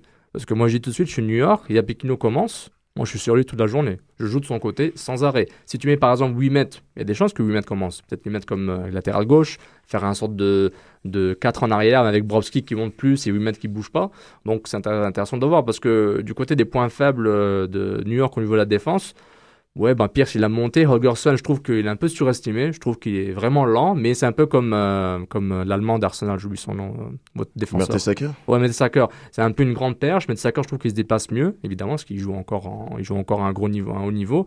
Mais lui, c'est si tu le défies, euh, si, si, tu le défies, tu joues, tu joues pas physique contre lui, il, pourrait, il pourrait lâcher. Alors bah. qu'Olave est très très bon physiquement, il court, il est gros, il est costaud, c'est comme Rivas version. Euh, mais de toute façon, ça va dépendre surtout comment, si l'impact va vouloir prendre le ballon, euh, jouer bas comme ça, des défenseurs centraux comme, qui sont là au niveau de, de, Junior Red Bulls ça va pas les gêner qu'il y ait un seul attaquant contre trois défenseurs parce que le seul la seule le, seul problème qu'ils puissent avoir, c'est au niveau des contres, au niveau de l'impact, qui pour le moment, ils arrivent mieux à les faire qu'une possession de balle à, jouer, euh, à, jeu placé. Et même à la maison, ils sont, ils ont les, débuts, c'est des contres. C'est ça. Donc celui qui a le ballon va jouer, l'autre va attendre et c'est la bataille du milieu qui va, qui va probablement euh, déterminer le, la finalité du match. C'est intéressant, un très bon point, Kéké. Ben, regardez, ben, on va Bon, on vous rappelle, bon, le match aujourd'hui à, 16h, euh, le prochain match de l'Impact est contre Kansas City, si je ne me trompe pas. Et euh, il, joue, euh, il joue à Kansas City le 30 mars, la semaine prochaine. Donc, c'est intéressant. Ben, euh, je pense que ça conclut un peu sur l'impact, les gars. Vous avez euh, rien ajouté All good? Non. Henri, t'es triste encore? C'est bon? Ben un peu quand même. J'aurais aimé, euh, j'aurais aimé quand même le voir au stade. Et je pense beaucoup de partisans de l'Impact vont être tristes de pas le voir, mais ils vont être contents de voir que l'Impact aura peut-être une meilleure chance de de prendre gagner. les trois points. Kex, ton pronostic?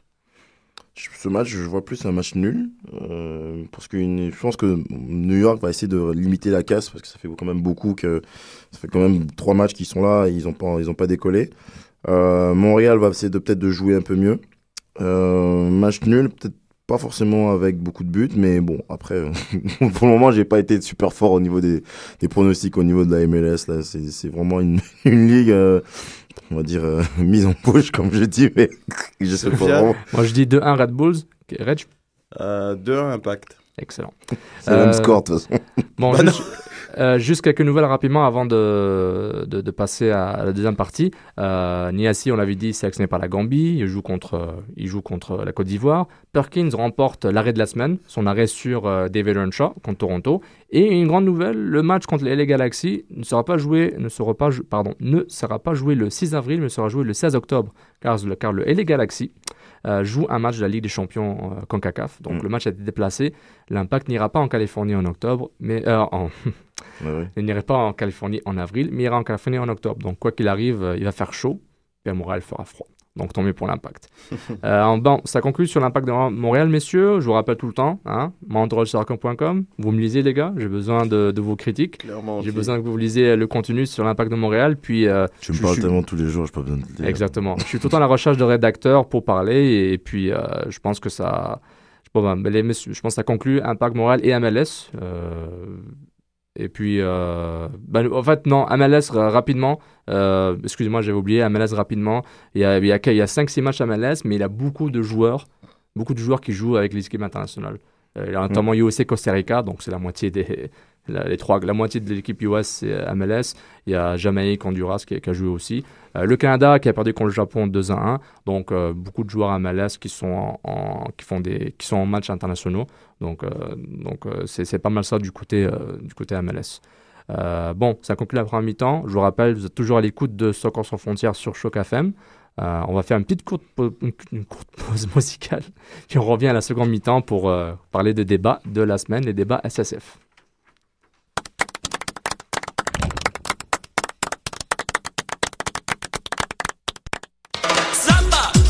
World TV.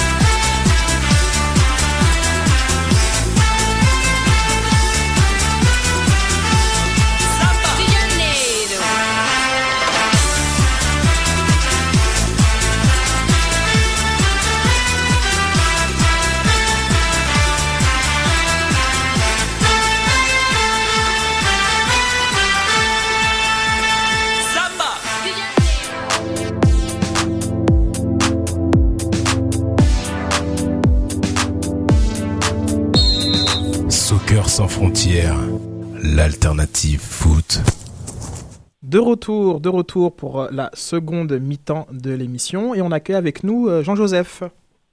Oui, bonsoir tout le monde. Ça va Paris? Très très bien, d'autant plus que Cameroun a gagné. Ah Première nouvelle Ça faisait longtemps, non? Ouf, ça, ça faisait très longtemps qu'on attendait ça. hein. Très bien, très bien. Euh, donc on rappelle, nous sommes toujours à l'écoute de Soccer sans frontières, l'alternative foot, avec euh, Enrage sur Twitter, Somdo Keke sur Twitter toujours, et Sofiane Benzaza. Et vous pouvez aussi rejoindre Jean à WJ75 pour participer aux différents débats. Je pense que la table est posée. C'est parti pour les débats SSF.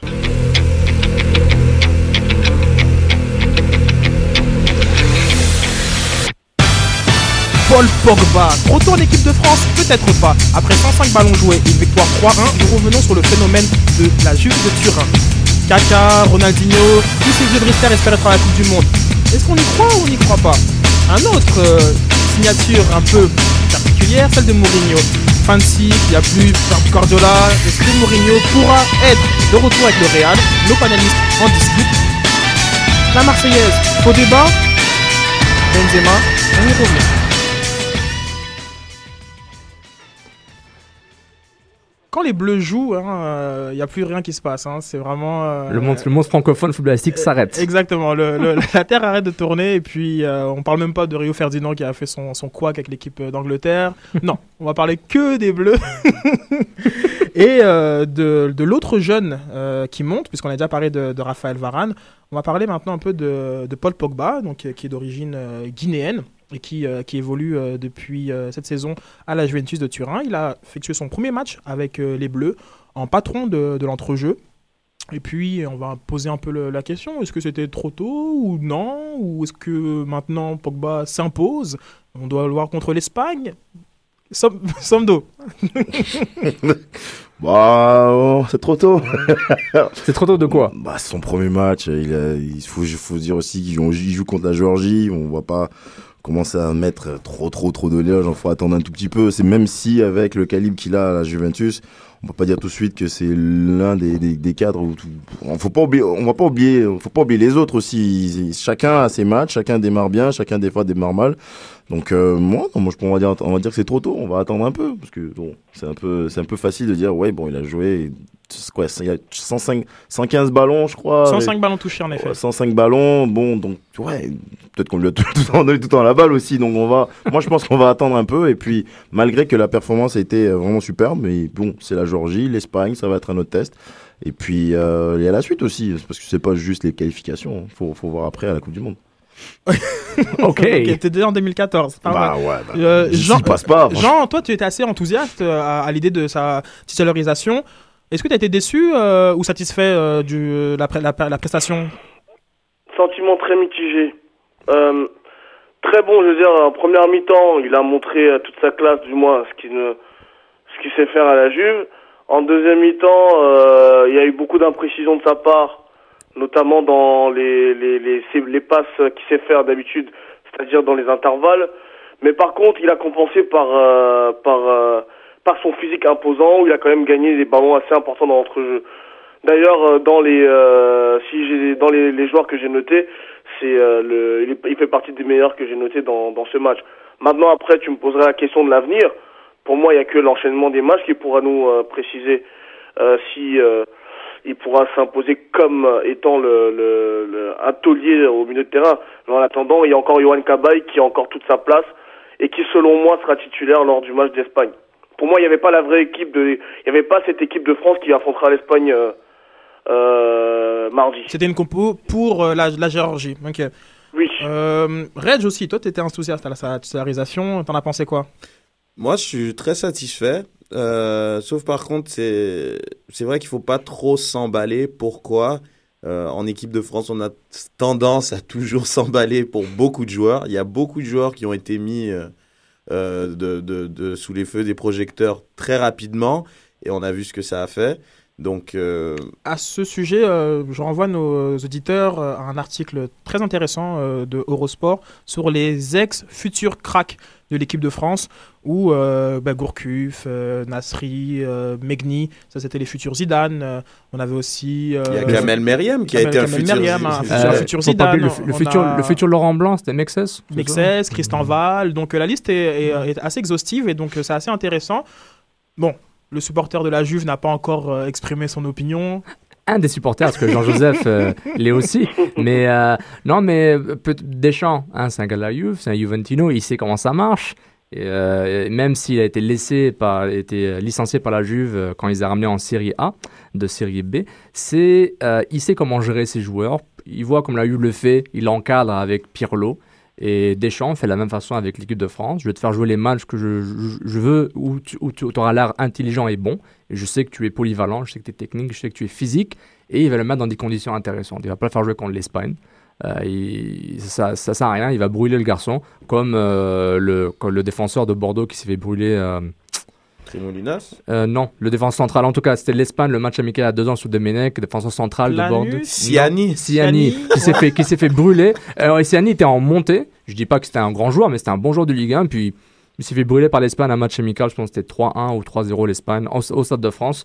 Euh, donc ils font ça intelligemment. euh, Deschamps, il prend son temps, Euh, un peu comme Laurent Blanc l'a fait, mais il a, il a aussi ses tendances aussi. Laurent Blanc a, a insisté avec Gourcuff. Deschamps a insisté avec Valbuena, puis là pour le moment Deschamps gagne ce duel entre Mhm. lui et Blanc. Revenons sur, sur Pogba, euh, Reg. Ben, moi, le truc, c'est que s'il joue à la Juventus, c'est pas un hasard. Je veux dire, c'est pas un, un jeune crack qu'on a monté trop rapidement et qui joue euh, dans un club de milieu de tableau en Ligue 1. Ah, je veux dire, Tu serais surpris quand tu vois la liste. euh, Christian Val, avait- c'était 14 millions. euh, Au Barça, pas- pour le Barça. euh, ouais, mais le Barça, on fait des. Il y, a- il y a quand même eu des DU hein, au Barça, donc c'est pour ça que. Du Truel. Ouais, non, mais c'est pour dire. Non, non, euh, mais le- poursuis, poursuis. Oui, il a quand même été. euh, je veux dire, il est bien encadré. Euh, euh, Antonio Conte fait un travail exceptionnel avec lui. Il le met quand il le faut. Il, il abuse pas trop de, de lui. Il est bien encadré. Il y a quand même des vétérans, des, des tauliers comme Buffon, Pirlo. Donc, je pense qu'il est dans les meilleures conditions possibles à la Juve. Et justement, il, il va pas être brûlé vis-à-vis de tout ça. Et je suis d'accord avec toi, Sofiane. Il, je pense pas que dans un match comme euh, l'Espagne, il va le mettre à tout prix, sachant qu'en plus que, la ce France. Mais- ce que je comprends ajouter- euh, avec, euh, avec vos analyses, c'est qu'il faut faire preuve un peu de, de prudence. On se souvient Marvin Martin qui commence par un doublé. On ne sait pas où il est maintenant. Euh, donc, que ce soit Jean, euh, Samdo, bon, plus de matchs. C'est ça. Bah, bah, c'est Ah oui, normal. il n'y a, que les- il y a que les matchs, hein, selon moi. euh. Et puis, pour étayer un peu les propos de, de, de Reg, euh, la petite anecdote, je pense qu'on s'en souvient. Je pense, après son fameux doublé qu'il a mis, je ne sais plus contre qui, Pogba, le match d'après, Conte l'a mis remplaçant. En fait. Pour bien, en fait, c'est pour lui faire passer un message. Que euh, rien n'est acquis, il va falloir travailler. C'est-à-dire qu'à chaque fois, c'est bizarre, à chaque fois qu'il fait une bonne performance, le match d'après, Conte ne le fait jamais commencer. C'est euh, et c'est une j'ai comme l'impression c'est une forme de gestion italienne parce que j'ai comme parce que je vois avec Ancelotti aussi, par exemple avec un jeune comme euh, Chantôme ou euh, ou euh, comment il s'appelle euh, Verratti Verratti, de temps en temps comme ça, il va il va il va sans sans aucune raison faire sortir le joueur ou ne pas le faire jouer.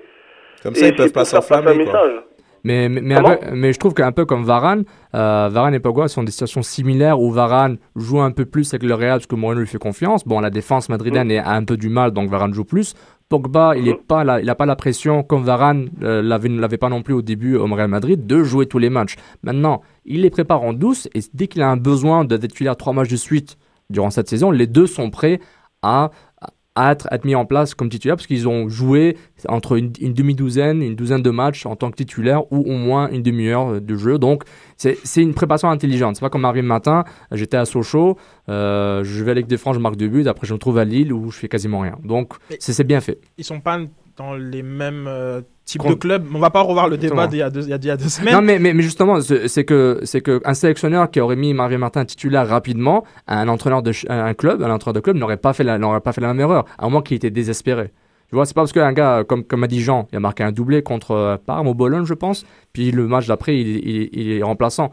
Euh, c'est pas, une, c'est pas comme une, une, une mentalité, ok, ah, il a marqué un deux buts, il faut le faire jouer, le gardien a fait un shout-out, il faut le faire jouer. C'est vraiment dans la continuité, tu as le court terme, le long ça, terme mais et le pour long le terme. cas de Marine Martin, c'est peut-être lui qui il était meilleur passeur de, de Ligue 1. Genre, comme il avait déjà Ah, il avait quand même Il des stats. pédigré. entre guillemets Et un, puis, il était sta- à Sochaux, les gars, un- un- aussi, un hein. statut et comme euh, voilà, il n'était pas non plus à, à, à- Mais tu- à- mais- au Real ou, ou à la Mais on, on peut le comparer dans un autre débat avec Valbuena. Valbuena a, a été très chaud, mais il n'a pas été souvent été titulaire avec sous Domenech ou sous Laurent Blanc. Mais au fur et à mesure, et ça fait trois ans déjà qu'il est là, Valbuena en équipe de France. Puis là, on voit qu'il s'impose à sa façon. Ah non, euh, euh, Valbuena, c'était pas évident pour lui, justement. Oui, justement, au début, c'était pas euh, évident. mais Sous euh, Blanc, hein. Exactement, mais, mais là, on voit le résultat après une certaine confiance et d'avoir Deschamps, qui était ton ancien entraîneur à l'Olympique de Marseille, champion de France. Donc, c'est intéressant de voir cette évolution. Alors, tu vois des gars comme. le premier move de Deschamps, c'était de dire qu'il en voulait plus de Valbuena. Ah ouais? Oui, oui, Oui, oui, oui, en, club, en club, à Marseille. En, club, En très club. bien. Je vais revenir un peu sur la performance euh, de, de Pogba. Ça a permis euh, à l'équipe de France euh, de jouer avec deux milieux de terrain à caractère défensif, axiaux, appelez-les comme vous voulez. Est-ce que cette euh, disposition, est-ce que genre comme il faut un profil comme euh, Pogba, est-ce que genre comme ça aurait été possible de faire Cabaye et euh, Matuidi? Moi, je trouve que la différence que Po- Po- Pogba apporte, que Makelele et Vieira n'avaient pas, c'est une, une frappe. La frappe, la frappe que Pogba a fait une différence quand tu as un milieu, quand, quand tu joues avec trois milieux ou même deux, que ce soit Matuidi. Mais Cabaye, il a cette frappe. Mais justement, mais, mais, mais il a cette frappe. Maintenant, tu peux même te permettre de faire jouer les trois si tu as besoin, ou de faire jouer Pogba avec Cabaye ou Pogba Matuidi comme la Georgie. Ça fait une différence parce que pendant très longtemps, ça fait longtemps que j'ai pas vu l'équipe de France avoir un milieu de terrain qui, qui, qui, fait, qui prend des frappes de loin, qui sont des frappes, des belles frappes. Non, qui sont- Cabaye, il, il tire. il tire Non, mais, mais, mais euh, Cabaye, c'est récent. Mais je parle, euh, on voit sur 10 ans. Ah c'est clair que les Makalele et les Vieira, ils savaient pas tirer. C'était Quand- pas ce qui était demandé parce que il jouait Ben, dans la c'est- finale. c'est- Oui. non, non, mais c'est pas qui t'est demandé. c'est pas qui t'est demandé, mais à un moment, pour débloquer, ça fait la différence. Tu vois. euh, Tout à fait. euh, Jean, euh, par rapport à l'animation de ce 4-4-2 euh, à, à plat avec des ailiers qui, euh, qui, qui convergent, est-ce que je pense qu'on peut s'or- s'organiser autour d'un joueur comme Pogba? Bah, franchement, non, pour l'instant. Mhm. Parce que, euh, pour moi, hier, j'ai vu beaucoup de déséquilibre. Paradoxalement. C'est-à-dire que, certes, Pogba est beaucoup plus technique quand même que Matuidi. Il a cette capacité à frapper, mais il, a, il lui manque encore cette... euh, j'arrive pas à mettre le mot dessus. Depuis hier soir, je me pose la question, mais j'arrive vraiment pas à mettre le mot dessus. C'est qu'il y a quelque chose qui manque là, au milieu de terrain. Et au moment où, bizarrement, Valbuena a désonné, parce que Valbuena j'ai joué à droite à un moment donné, il a désonné, il est passé en 10. Là, l'équipe de France a mieux joué, si vous voulez. Mais dans le 4-4-2 classique, son 4-4-2 à plat, là, euh, franchement, en première, les, les 20 premières minutes, en, tout le monde se posait des questions. Qu'est-ce qui se passe? On marque un but qui arrive contre le cours du jeu, le but de, de Giroud, mais avant ça, en termes d'organisation, je trouvais qu'on était perdu, notamment au milieu de terrain. Je, Ben, je sais que euh, cette semaine, euh, c'était plus oh, sur le, le point de vue offensif. Red, j'avais remis en question euh, le, le 4-4-2. Genre comme, je vais t'entendre sur, la- sur ça. Bah, par rapport au 4-4-2, euh, c'est vrai que des joueurs comme Matuidi et, euh, et Pogba, ça se ressemble. Comme, comme dit Jean, c'est vrai que Pogba est clairement plus technique, mais je pense qu'il serait plus à l'aise dans un, avec trois milieux. Euh, trois milieux récupérateurs, donc un, un pur 6. En fait, comme disait Sofiane. en fait. Voilà, exactement. Parce que euh, Pogba a cette euh, capacité, je trouve, à être justement le milieu des temps modernes, le box-to-box, qui peut récupérer et aller vers de l'avant et être euh, dominant et être décisif. Et je pense un Matuidi est plus défensif et un Cabaye qui est entre les deux, si on veut. Alors que dans un 4-4-2 comme ça à plat, moi je trouve, je suis d'accord avec lui, il y avait un, un pur déséquilibre. Parce que bon, déjà, c'était un peu bizarre parce que c'était la Géorgie, donc il n'y avait pas nécessairement besoin de mettre deux milieux défensifs non plus. Mais euh, je, je pense que euh, avec un, un Valbuena qui est nettement plus offensif, si on le met au milieu comme ça, ou un Cabaye, je trouve il sera, il sera plus à l'aise euh, un Pogba, je pense. moi, je des qu'est-ce que t'en penses? Moi, je pense, bah, c'est sur, sur l'ensemble, bah, c'est évidemment la première mi-temps quand tu les deux à plat comme ça, ça, il, il sert un peu à rien en fait. Et Je pense qu'il aurait, c'est, c'est, c'est plus un joueur qui a besoin d'être un peu plus libre. Et, c'est- et, et moi, je, je suis d'avis de, de, de, de, il- de, Jean-Jo. de Jean-Jo. Je pense que c'est, je pense que Jean, tu voulais chercher le mot, tu, tu parlais de mot polyvalence? Voilà. Je pense qu'il c'est un peu, il y a pas trop de polyvalence dans son jeu et c'est ça- je pense que c'est ça qui, qui lui manque en fait. euh. Mais c'est bizarre, moi je trouve au contraire. J'aimerais c'est- entendre Sofiane sur ça. Euh, Pogba manque de polyvalence. Toi qui le vois sûrement plus que, que nous Moi, tous. justement, eh ben, Pogba, il est polyvalent. Justement, juste pop, Dans ce pop, match. pop. euh, Dans ce match, euh, il, a Bah, fait, il- il... a- fait une frappe du gauche, il a fait euh, un sorte de d'une roulette, il a, il a récupéré des ballons, il a fait un. Tu sais, il a, Non, il a le trouvé jeu, Matuidi. c'est pas- Bah, je parle du quoi là Je parle, Je parle- dans le jeu je parle pas, je parle pas de du de joueur. Je parle pas du joueur. Je parle pas du joueur. Je parle dans le jeu. Il y a pas trop de polyvalence dans son jeu. c'est ça. Moi, moi, je trouve que si, tu vois la non-polyvalence de Benzema, elle me fait plus mal au jeu de l'équipe de France que, que, que- que Pogba qui montait plus. C'est un ça, autre débat. Non, c'est pas un débat, c'est une équipe. Je parle de dynamique d'équipe, les gars. On parle de dyna- dynamique d'équipe. Je trouve que Ribéry a fait un bon match par rapport à ce qu'on s'attendait de Ribéry. Parce que là, moi, j'ai, par rapport à Ribéry, j'ai attente zéro. J'ai aucune attente par rapport à lui. Juste, je veux le voir jouer, puis that's it. Mais euh, Pogba, il- je pense que je, je pense pas qu'il est pas polyvalent. Il n'offre pas la polyvalence que vous recherchez. C'est ça que vous dites? Parce qu'il y a une différence. le joueur est polyvalent. Non, mais Est-ce qu'il non, offre on la parle du jeu, polyvalence? On parle du jeu. On parle du jeu. Ok. Mais même dans le jeu, tu vois, moi je trouve un joueur comme Pogba. Le problème, c'est que dans un 4-4-2 à plat comme ça, c'est. Puis c'est un peu faussé. Pourquoi? Parce que là, ça jouait contre la Géorgie, les gars. Là, genre, je veux dire. euh, La Géorgie a bien joué. La Géorgie oui, a fait un bon la match. Géorgie a fait un bon match, mais on a beau dire ce qu'on veut. Je veux dire, Matuidi, on l'a pas, il a pas été sollicité, alors que c'est peut-être le meilleur joueur du PSG cette année, mais il a pas été sollicité. Ouais, mais- Pourquoi? Attends, attends, attends, c'est juste par rapport au fait que la Géorgie l'a pas mis en danger. Et, euh, et Matuidi, tu le vois quand. euh, Quand t'as besoin de défendre. voilà, quand t'as Ouais. besoin, t'as besoin de récupérer, tu le vois courir partout. Là, tu te dis, ah, Matuidi, je l'ai vu. Hier, je l'ai pas vu, mais c'est pas parce qu'il a fait un mauvais match. C'est juste qu'on n'avait pas besoin de lui. Bah, Et un joueur comme Pogba, bah, il prenait plus de place parce qu'il a une panoplie technique nettement plus, clairement plus supérieure à un joueur que Matuidi. C'est juste que dans un 4-4-2, bah, Bah, c'est exactement ce qu'on dit. il est dans une zone, il, il marche, il court un peu partout sans être vraiment quelque part. Donc, c'est un peu particulier, en moi, fait. je, moi, je pense qu'on dit exactement la même chose, sauf qu'en étant à plat comme ça, cette polyvalence, elle n'y était pas. C'est- juste au niveau du jeu. Je parle pas du joueur. Parce que si tu mets un gars qui est capable de jouer 10, Mm. qui, peut. Là, on tu lui demandes de jouer à plat comme ça à défendre, enfin, à récupérer le ballon. bah, Moi, au, con- au contraire, je je suis pas vraiment d'accord parce que je pense que quand tu joues à plat, enfin, c'est même pas question d'être à plat ou pas, c'est à deux milieux de terrain où il y a, y a un piston, il faut qu'il y en ait un qui monte, un qui descend. Exactement. Je- on voit généralement plus euh, d'un milieu axial que lorsqu'il est dans un système euh, avec un 10 juste devant lui où euh, il récupère et il donne la balle à, à moins de 5 mètres. Là, on lui demande de- d'aller un peu plus pour porter le jeu. Donc, et, ch- et chercher les, les joueurs du côté et ch- chercher les latéraux chercher euh, il a fait il faut remarquer Pogba a fait beaucoup de passes de distribution de juste ju- juste devant sa défense pour aller chercher Clichy aller chercher euh, Jallet euh, même aller chercher Valbelin de loin c'est parti moi je trouve que il est polyvalent on est tous d'accord sur ça mais la polyvalence du jeu a peut-être péché mais pas à cause de Pogba dernière question est-ce qu'il sera titulaire contre l'Espagne? Jean? Non. Mhm. Reg? Non, clairement pas. non Sam 2 Moi, je dis, il y a moyen. Il faut voir aussi du côté de l'Espagne qui va jouer, parce que comme Xavi va peut-être pas jouer. Euh, ils ont Le- fait- Lequel? Xavi Xavi ou euh, Xavi. Alonso Ok. Xavi, bah, Xavi, Les euh, deux? Les, les bah, deux Ouais, les deux, les deux, il y a- deux? moins qui jouent pas parce Mhm. que Xavier est blessé, Xavier Alonso aussi est léger. Donc euh, il y a moyen, et ça c'est un coup, à- c'est un coup, ça peut être un coup de massue pour, euh, pour- contre l'Espagne. Il y a aussi Donc, Al- par rapport à ça, Alba- tu penses que Pogba. Ouais, il peut jouer. Alba aussi ne jouera pas, donc il y aura moins de, de percussions. Donc Pogba va jouer. c'est bon, très bien. Ouais, il On a- va passer il y a au. moyen. Il y a, mo- y moyen. Bon, c'est bien, j'ai- j'aime bien, vous êtes prudent, sceptique, euh, c'est intéressant comme position. On va euh, changer euh, de continent quelques secondes pour revenir à des vieux amours. Euh, Ronaldinho et Kaka ont fait des sorties cette semaine pour euh, signifier leur désir, leur besoin de, retourner euh, et surtout de, partici- de participer à la Coupe du Monde euh, 2014. Est-ce qu'on y croit? Je sais que Ronny sort d'une très belle saison, Kaka enchaîne quelques matchs là depuis un petit, un petit bout de temps, mais est-ce que les, les vétérans, pour employer un vocabulaire d'autres sports, euh, seront de la partie en 2014 Reg, je te vois. Ouais, non, mais c'est mon équipe. C'est la Célessao. C'est mon équipe, mais non, c'est- dur à dire. Pourquoi Parce que en ce moment, le Brésil, mais c'est un chantier, c'est incroyable. Je veux dire, y a même, je suis incapable de dire leurs 11 types et on est à, à quoi? À 14 mois de la Coupe du Monde. Il y a Oh, il y a du Hulk, il y a du Neymar. oui, ben c'est ça, ben c'est ça. Il y a du Hulk, il y a du Neymar. Quand tu te dis, tu, tu fais la liste, tu te dis, Oscar, waouh, c'est cool. Ils, ils- sont jeunes, ils sont marrants, ils ont.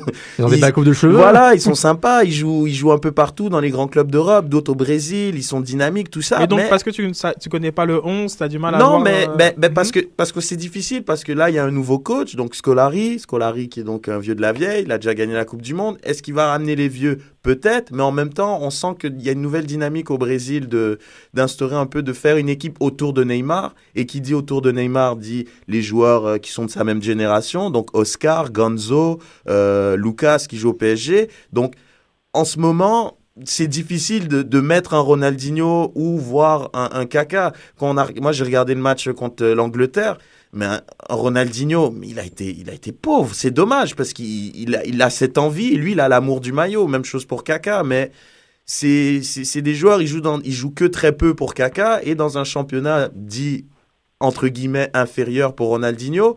Donc peut-être qu'ils vont pas. Je pense pas que ces joueurs-là peuvent euh, être utiles et, et aller à la Coupe du Monde. Quoi. Moi, j'y crois pas vraiment. Jean, toi, euh, ton avis sur la question? D'un point de vue du, euh, de l'observateur, je dirais que, que non, justement, pour euh, appuyer Réginal, c'est que la, la, poli- la nouvelle politique de, de- du Brésil s'inscrit beaucoup plus avec les jeunes.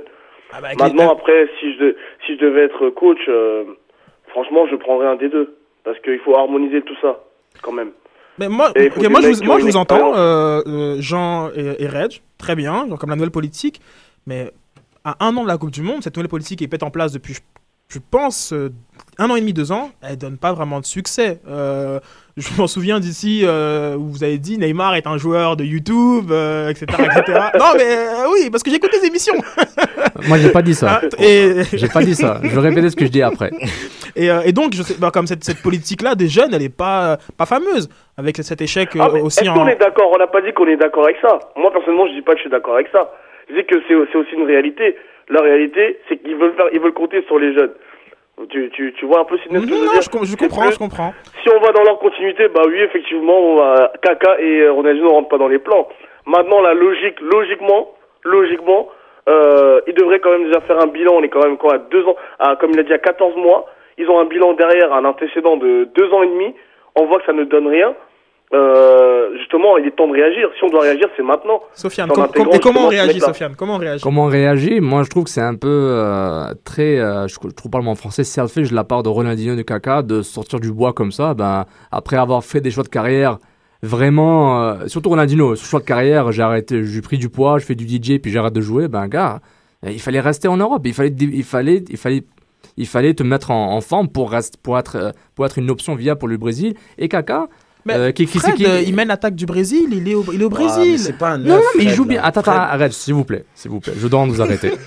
mais deux secondes, deux secondes. Mais, ce- mais ce que je veux dire, bah, euh, Fred déjà, il joue bien. Je trouve que c'est un bon joueur. Mais t'entends, t'as besoin de gars qui sont moins bons, moins sexy que, que d'autres, que des stars, que, que pour, pour faire une équipe. Mais par rapport à Kaka, moi, j'ai regardé ses stats, je dis, mais le gars a joué 5 matchs en 3 ans. En fait, non. Il a joué 27 matchs l'an dernier avec le Madrid. Déjà, je me suis planté.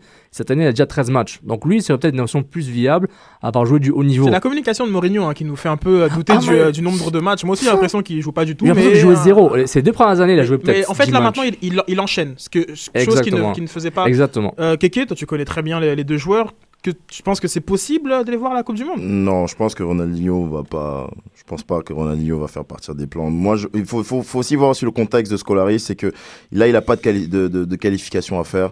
Il fait que des matchs amicaux. Il prend tout ce qu'il a. il Le Brésil Tour. Voilà, le Brésil Brésil Tour. Tour. Match à Genève. ma- Et c'est ça. Bah, bah, c'est vrai. Mais c'est vrai. Mais lui, il, est en mode, il Genève. est en mode, je remplis le stade et je prends les gars. Un match qui- magnifique d'ailleurs, Voilà. le 2-2 contre Ah, l'Italie. c'était bien, vu c'est ça. Est-ce que vous Oui, l'avez l'ai vu je l'ai vu, euh, je l'ai vu. un, un très très beau match. Jean, Jean euh, notre ami Balotelli, euh, de ga- un Balotelli de gala. Frappe de loin. Bali Ballon, très grand, très grand. Mais moi, même- moi, j'étais impressionné. On va laisser finir euh, sur la question. donc lui, Scolari, il est, je pense pas, il doit être en mode, bon allez les gars, on y va, on joue un peu, on remplit le stade, Nike leur met un peu la pression pour que Ronaldinho joue, Les gars, pour vendre les gars, les gars, les gars, la Coupe du Monde, elle est au Oui, Brésil. mais- eh, mais- rappelons-nous, je, eh, je- je vais ajouter un truc, rappelons-nous, faut remonter. Bon, 98, l'équipe de France, il, prend tout le monde, il essaye, on dit, Ouah, c'est quoi ces gars, c'est quoi ces gars? Et à la fin, il prend, il prend 22 gars, on dit, Ouah, il va pas aller loin. Bim, il la gagne. Bon, c'est au Brésil. Ça, moi, je pense que ça va se tourner plus pour Neymar, parce que c'est Neymar, le- le- celui qui vend le plus, c'est celui qui, qui que c'est l'attraction, c'est celui que bon, on veut voir. On dit soi-disant, il va aller au, au- au Barça ou en Europe. terrain, il va- le terrain. il- mais c'est ça. Donc moi, je Et pense. sur le terrain, euh, Ronny a fait une très belle saison. C'est- Il a- était pas mauvais. Oui, Bah, mais c'est pour ça, eh, les gars, vas-y. eh, mais vous vous rendez pas compte, le Brésil, c'est, c'est, mais vous regardez l'histoire du Brésil, c'est, c'est efficace. C'est samba, c'est sorti, c'est samba, c'est ça, c'est magique. Le Brésil, ça peut pas être juste efficace. Donc il faut des gars magiques. Et un joueur comme Neymar, désolé, oui, c'est peut-être un joueur YouTube, je suis un des premiers à le dire, mais il, il constitue cette efficacité et cette magie. Et le Mais Brésil, non, mais ils peuvent on, pas. on- demande simplement si tu penses que Kaka et Ronny vont accompagner ce Neymar. Moi, je pense. c'est Neymar. Moi, moi, je pense. Il, il est déjà Kaka, il joue pas, ok. Kaka, il joue Je pas. viens de dire Donc, 13 si- matchs. Je viens de dire 13 matchs. Comment ça Tu m'écoutes pas, là? Oui, je t'écoute. Kaka, honnêtement, Mais c'est là, c'est- c'est récemment qu'il les enchaîne. C'est ça, Donc, Kaka, c'est pas un et joueur l'an- qui Et l'an joue. dernier, 27. C'est 27. Regarde, je vais juste dire, gars. Je- Pour être. Ok, si tu prends Kaka par exemple, tu vois, je vais te poser la question. Tu prends Kaka Oui.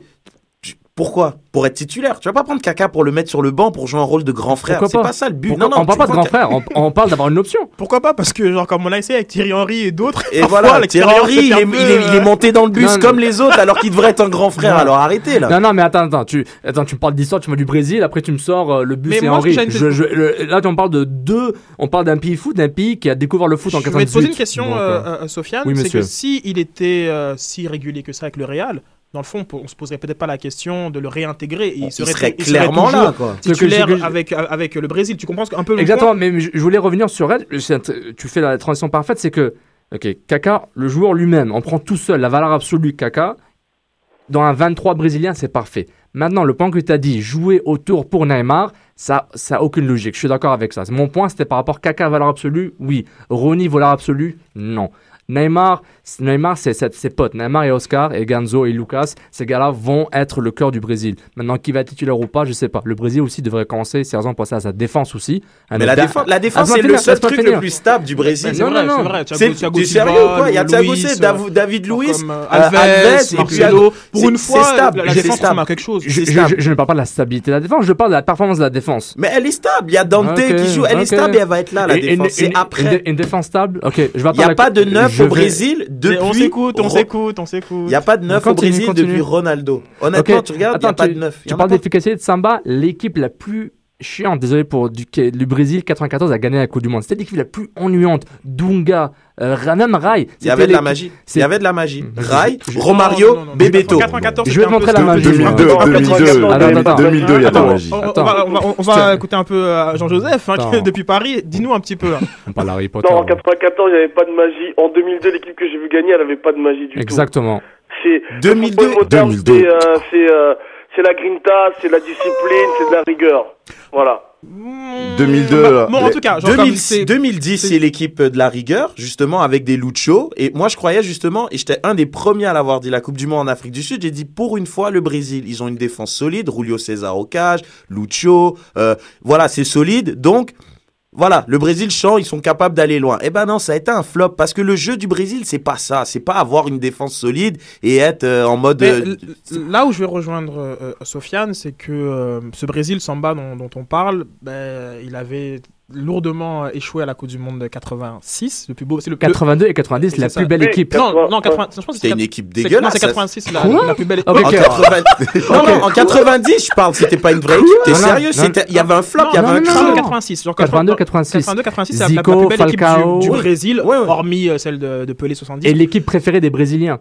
C'est une des équipes préférées parce que il avait les- c'était une belle équipe à avoir joué. Par contre, par contre, genre comme être magique en Coupe du Monde, c'est compliqué. Même les Espagnols n'ont pas été particulièrement magiques sur- dans leur quête du titre. C'était surtout des 1-0, hein, la Suisse, etc. Oui. Bref. Donc bon, voilà, c'est peut-être un peu, un peu trop demandé avec, ça. avec une équipe. Je pense que s'ils si, s'ils gagnent, hein, le peuple sera content. Mais, mais, mais, mais, Heureusement.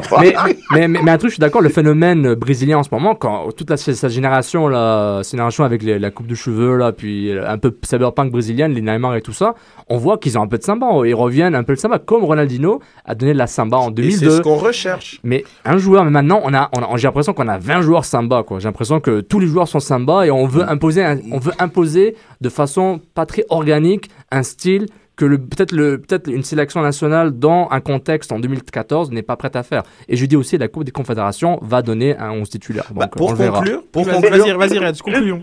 Non, euh, Jean- priorité au téléphone. Euh, non, en fait, euh, j'émettrais juste une petite nuance. Il y a aussi une typologie euh, de l'équipe du Brésil à chaque fois qu'il gagne la Coupe du Monde, c'est-à-dire euh, dans les 20 dernières années.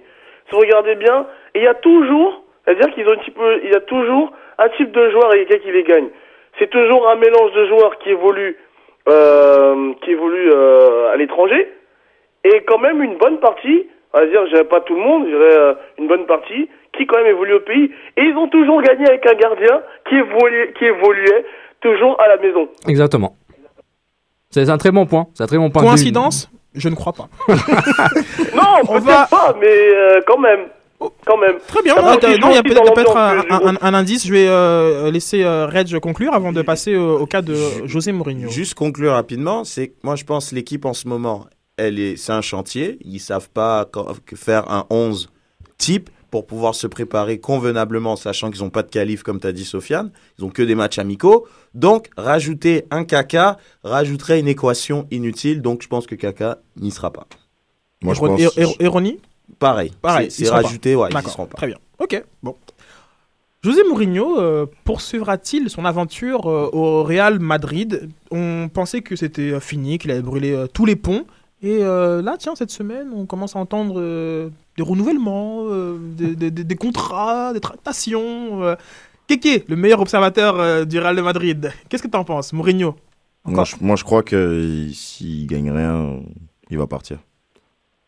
Donc Ligue des Champions ou... euh, Et moi, je crois que s'il gagne Non, la Ligue des Champions, il s'en gagne la Coupe du Roi. non, mais parce que ça, ça va être, ça- c'est cette année qu'il doit gagner la Champions League.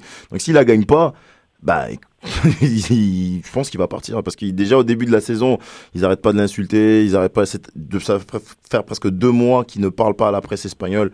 C'est toujours Caranca qui, qui se lève pour aller parler, pour dire exactement, bon, en gros. ce Et qu'il même pense. après les victoires contre Bar- Barça, oui. Exactement, il parle plus, il dit plus rien. Donc là, je pense qu'à la fin de l'année, si- s'il gagne la Champions League, soit il va faire bon, allez, voilà, c'est qui le boss ici. Donc moi, je crois que s'il Refais gagne. Mourinho, comment tu fais? Va et va. Ouais, ouais. Pourquoi Non, moi je pense personnellement, bah, ce que je lis, ce que je sens, c'est Mourinho, c'est toujours comme ça. L'Inter aussi, l'année où il, il- l'année où il a gagné, il est critiqué.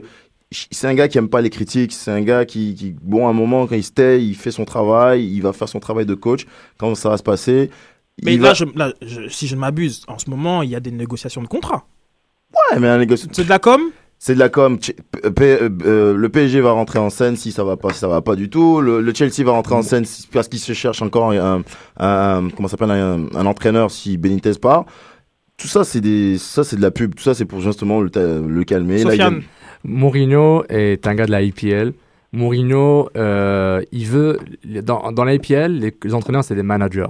Donc, ils font tous les choix sportifs, transferts et sur le terrain. c'est ça qu'il veut. C'est ça qu'il veut. C'est un peu ça qu'il a déjà. hein. Mais il a dû virer un gars qui s'appelle Valdano, une légende du club. Maintenant, je pense qu'il veut plus se prendre la tête avec ça. Il se dit, moi, je veux juste gagner Ligue des Champions. Lui, son rêve, je pense, je ne vais pas parler pour lui, là, il veut gagner des Champions, puis il va faire Tayos, Todos, Tocardos, puis that's it. Il veut juste partir et revenir en IPL et peut-être United, peut-être revenir à Chelsea. Benitez, il va Non. probablement partir. On n'y croit pas. un Non, non, contrat- Ok, ok. Non, non. Euh, Reg Moi, je suis très d'accord avec Sofiane. euh, mais, mais Mourinho, mais on, mais on l'a traité quand même mal propre, quoi, au- à Madrid. Et à l'Inter aussi. Mourinho, mais comme on en avait parlé la semaine dernière par rapport au déclin de l'Inter, je disais, Mourinho, c'est un joueur, il, il- il use l'équipe au maximum, il prend tout ce qu'il y a à prendre, il euh, jusqu'à la moelle, et après il reste plus rien. Et là, il y a une obsession à Madrid de, de gagner cette dixième Ligue des Champions. Et c'est une obsession dans le vestiaire aussi, parce que honnêtement, il y a des clans dans le vestiaire madrilène qui est, qui- c'est juste incroyable. Mais là, tout le monde se tient parce qu'il y a un objectif. Donc là, tant que ça va, il, Ok, il- imaginons, imaginons, oui. imaginons, il, la- il la gagne. Ouais, il la gagne pour moi. Il prend la coupe et- et- ah ouais, et ouais, part. ouais, ouais, ah ça bah, va. bien sûr, On- ça c'est sûr, ça c'est du Mourinho tout craché. on aura la ça. même scène. Vous vous rappelez la scène avec Materazzi où il, il, il, Il, il prend, se sert. il prend il- Sergio Ramos, il, il pleure et, et, et, et- et voilà. Il- il- il- Jean, Jean, sur il la va, il question. va prendre Varane celui-là. Jean, on va t'entendre. Peu importe l'issue de, de la saison, il va se tirer. Ok, d'accord. Made in France. Euh, je pense qu'on l'a trop entendu euh, Il en a vu des, il en a vu des murs et des pas mûrs, surtout ces derniers temps, quoi. Donc, Il- il en a peut-être je trop- verrais mal rester, moi. Ouais, il en a peut-être trop fait avec le, Au pas, la, pire, la- il la prendra une gestion. année sabbatique quelque part, il va rester, au, rester tranquille, et puis voilà. C'est ça. C'est peut-être ça, genre comme avec Casillas, c'était peut-être le geste de trop. euh. Et en plus, là, ils viennent lancer un couac avec la FIFA pour dire quoi que le, le vote des entraîneurs a été truqué ou je sais pas quoi. C'est ça, genre comme- Il y a Il y a un autre truc, mais il va, il va, en plus, euh, il y a des trucs qui jouent en sa faveur. hein. Quand on pense à, il y a Casillas qui est en train de, de- qui, qui prend du mieux, il Ah s'entraîne. non, il est blessé à Casillas. Non, mais il prend, il revient là tranquillement, Oui. il s'entraîne et tout. Euh, Diego Lopez, il joue très très bien. Il Et a dit, il a dit. Ouais, et il on sent, Diego et on- allait jouer. et, et- et on sent que il y a déjà, on connaît les histoires entre Casillas et Mourinho, mais Mourinho, mais il va se régaler en laissant Casillas sur le banc. D'accord, donc en gros, il fait n'importe quoi car il sait que. Il, Ouais, ouais. il part. Ok, très bien, va, très bien. va. Alors, euh, petit débat de, de, de société. Cette semaine, Karim Benzema qui était euh, en tournée médiatique. hein. Moi, je l'ai vu un peu Ouais, partout. ouais, euh, a, euh, dans Louis Attaque, déclaré que voilà, qu'il n'était pas obligé de chanter la Marseillaise et qu'après tout, s'il claquait trois buts par la suite, le public s'en foutrait. Que Zidane et Platini ne la chantaient pas. Et donc, euh, qu'on n'avait pas le forcer à le faire. J'aimerais vous entendre euh, à, à ce sujet. On va commencer euh, par, par Jean, tiens. La Marseillaise, faux débat Qu'est-ce que t'en penses? Faux débat. Je savais allait dire Mais ça. vraiment, parce que. on est des sportifs, c'est des sportifs, euh, qu'on arrête de nous embêter avec ça, genre. euh, des idées- euh, quand Barthez, Barthez et Lizarazu, à chaque fois qu'il y a une nationale, ils rigolaient. Genre, pourquoi on, a- on en faisait jamais tout un plat? On va me dire qu'ils ont gagné, ils ont, euh, c'est des champions du monde, c'est des champions d'Europe. Benzema n'a rien gagné, il est vrai. Dans ce cas-là, pour moi, il détourne juste le problème. C'est juste une manière d'attaquer Benzema sur ses performances sportives. C'est tout.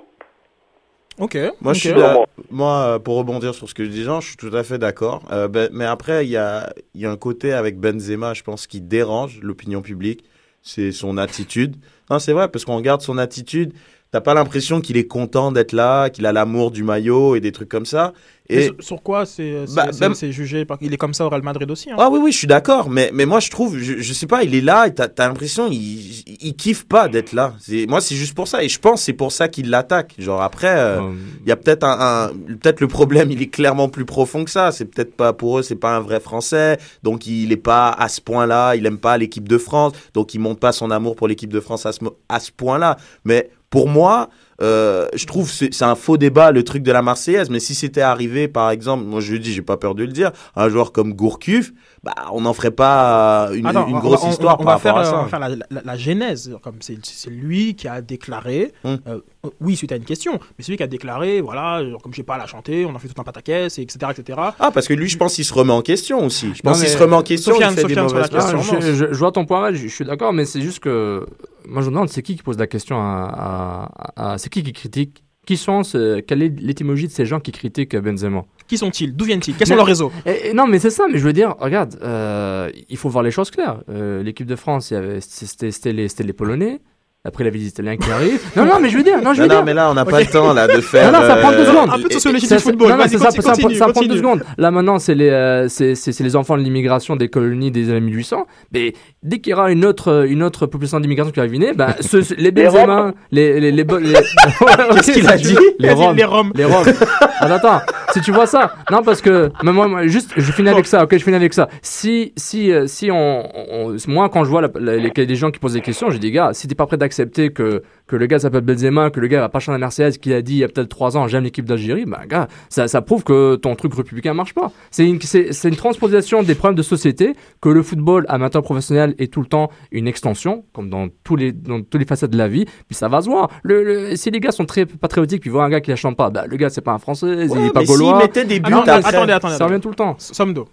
La Moi, il y a un gars aussi que je vais ajouter, Carambeu, on se rappelle, qui lui, il avait même dit je, je la chante pas parce que la France, je crois qu'ils avaient.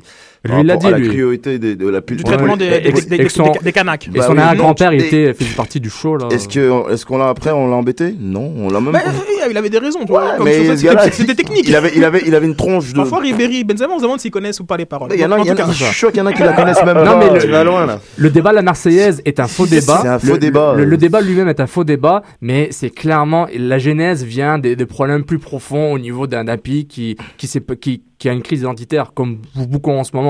Le, le, La le- France ou la l'Algérie France, la, la France, Le Fran- le France le France, le France. Bon, tu sais ouais. le, le- Deux secondes, deux secondes. Le, le global, le global village, comme on dit, la, le multinationalisme, bah, fout, fout ça, quoi. Donc, Faux- euh, en gros, faux débat. Quatre faux débats, là. Un On n'aurait même pas dû en parler. c'est- là. c'est- C'est c'est un faux débat et c'est dommage qu'on on stigmatise des gars juste sur ça alors que les problèmes commencent de plus loin. Ouais, C'est mais tout. Moi, je vais vous dire, je vais vous dire le truc. Dis-nous, dis-nous. qui fait chier les Français là? Mhm. On va dire le, le franco-français. C'est indépendamment du, ils utilisent, c'est-à-dire que le prisme de, du, du patriotisme pour en fait euh, mettre le, le doigt sur, pour dire, regardez-moi ces, ces descendants d'immigrés. Non seulement ils jouent au foot et ils sont multimillionnaires. Et voilà. C'est ça aussi la question qu'il y a derrière. Non, mais ça va plus loin. tout le monde. Je suis d'accord, ça va plus loin que juste dire chanter ou pas chanter. Ça va par rapport à accepter, euh, accepter ce, ce, ce, ce français de deuxième, troisième génération, comme ils ont du mal avec les Italiens, Il les Espagnols. la connaissent même 50. pas. Il a- Après, voilà, mais C'est après, pas comme je important. dis. C'est question d'éducation, les gars. Ouais. Pour reprendre, je sais pas, moi je trouve, c'est c'est par rapport à ses performances, c'est par rapport à un tout. C'est c'est juste. Moi, ça, on par cher- on à- cherche à le Simplement, si tu étais plus Ouais, meilleur, on, voilà. l'emmerderait un peu moins s'il mettait des vrais buts, quoi. Mais euh, étant donné qu'il met des buts que contre les îles Féroé, bah, il Ou est. pas, parce que contre Ouais, la Géorgie, voilà. n'a pas marqué. Ben Mais très bien, très bien. C'est un débat plus profond, je, je, je vois ça. Merci Ah, ça m'énervait, hein, euh, ce, euh, ce débat pour cette les- semaine. pour l'énergie. Euh, ça conclut la, la, la, de la deuxième partie de Soccer sans frontières et on se retrouve dans quelques instants pour euh, la conclusion avec Sofiane.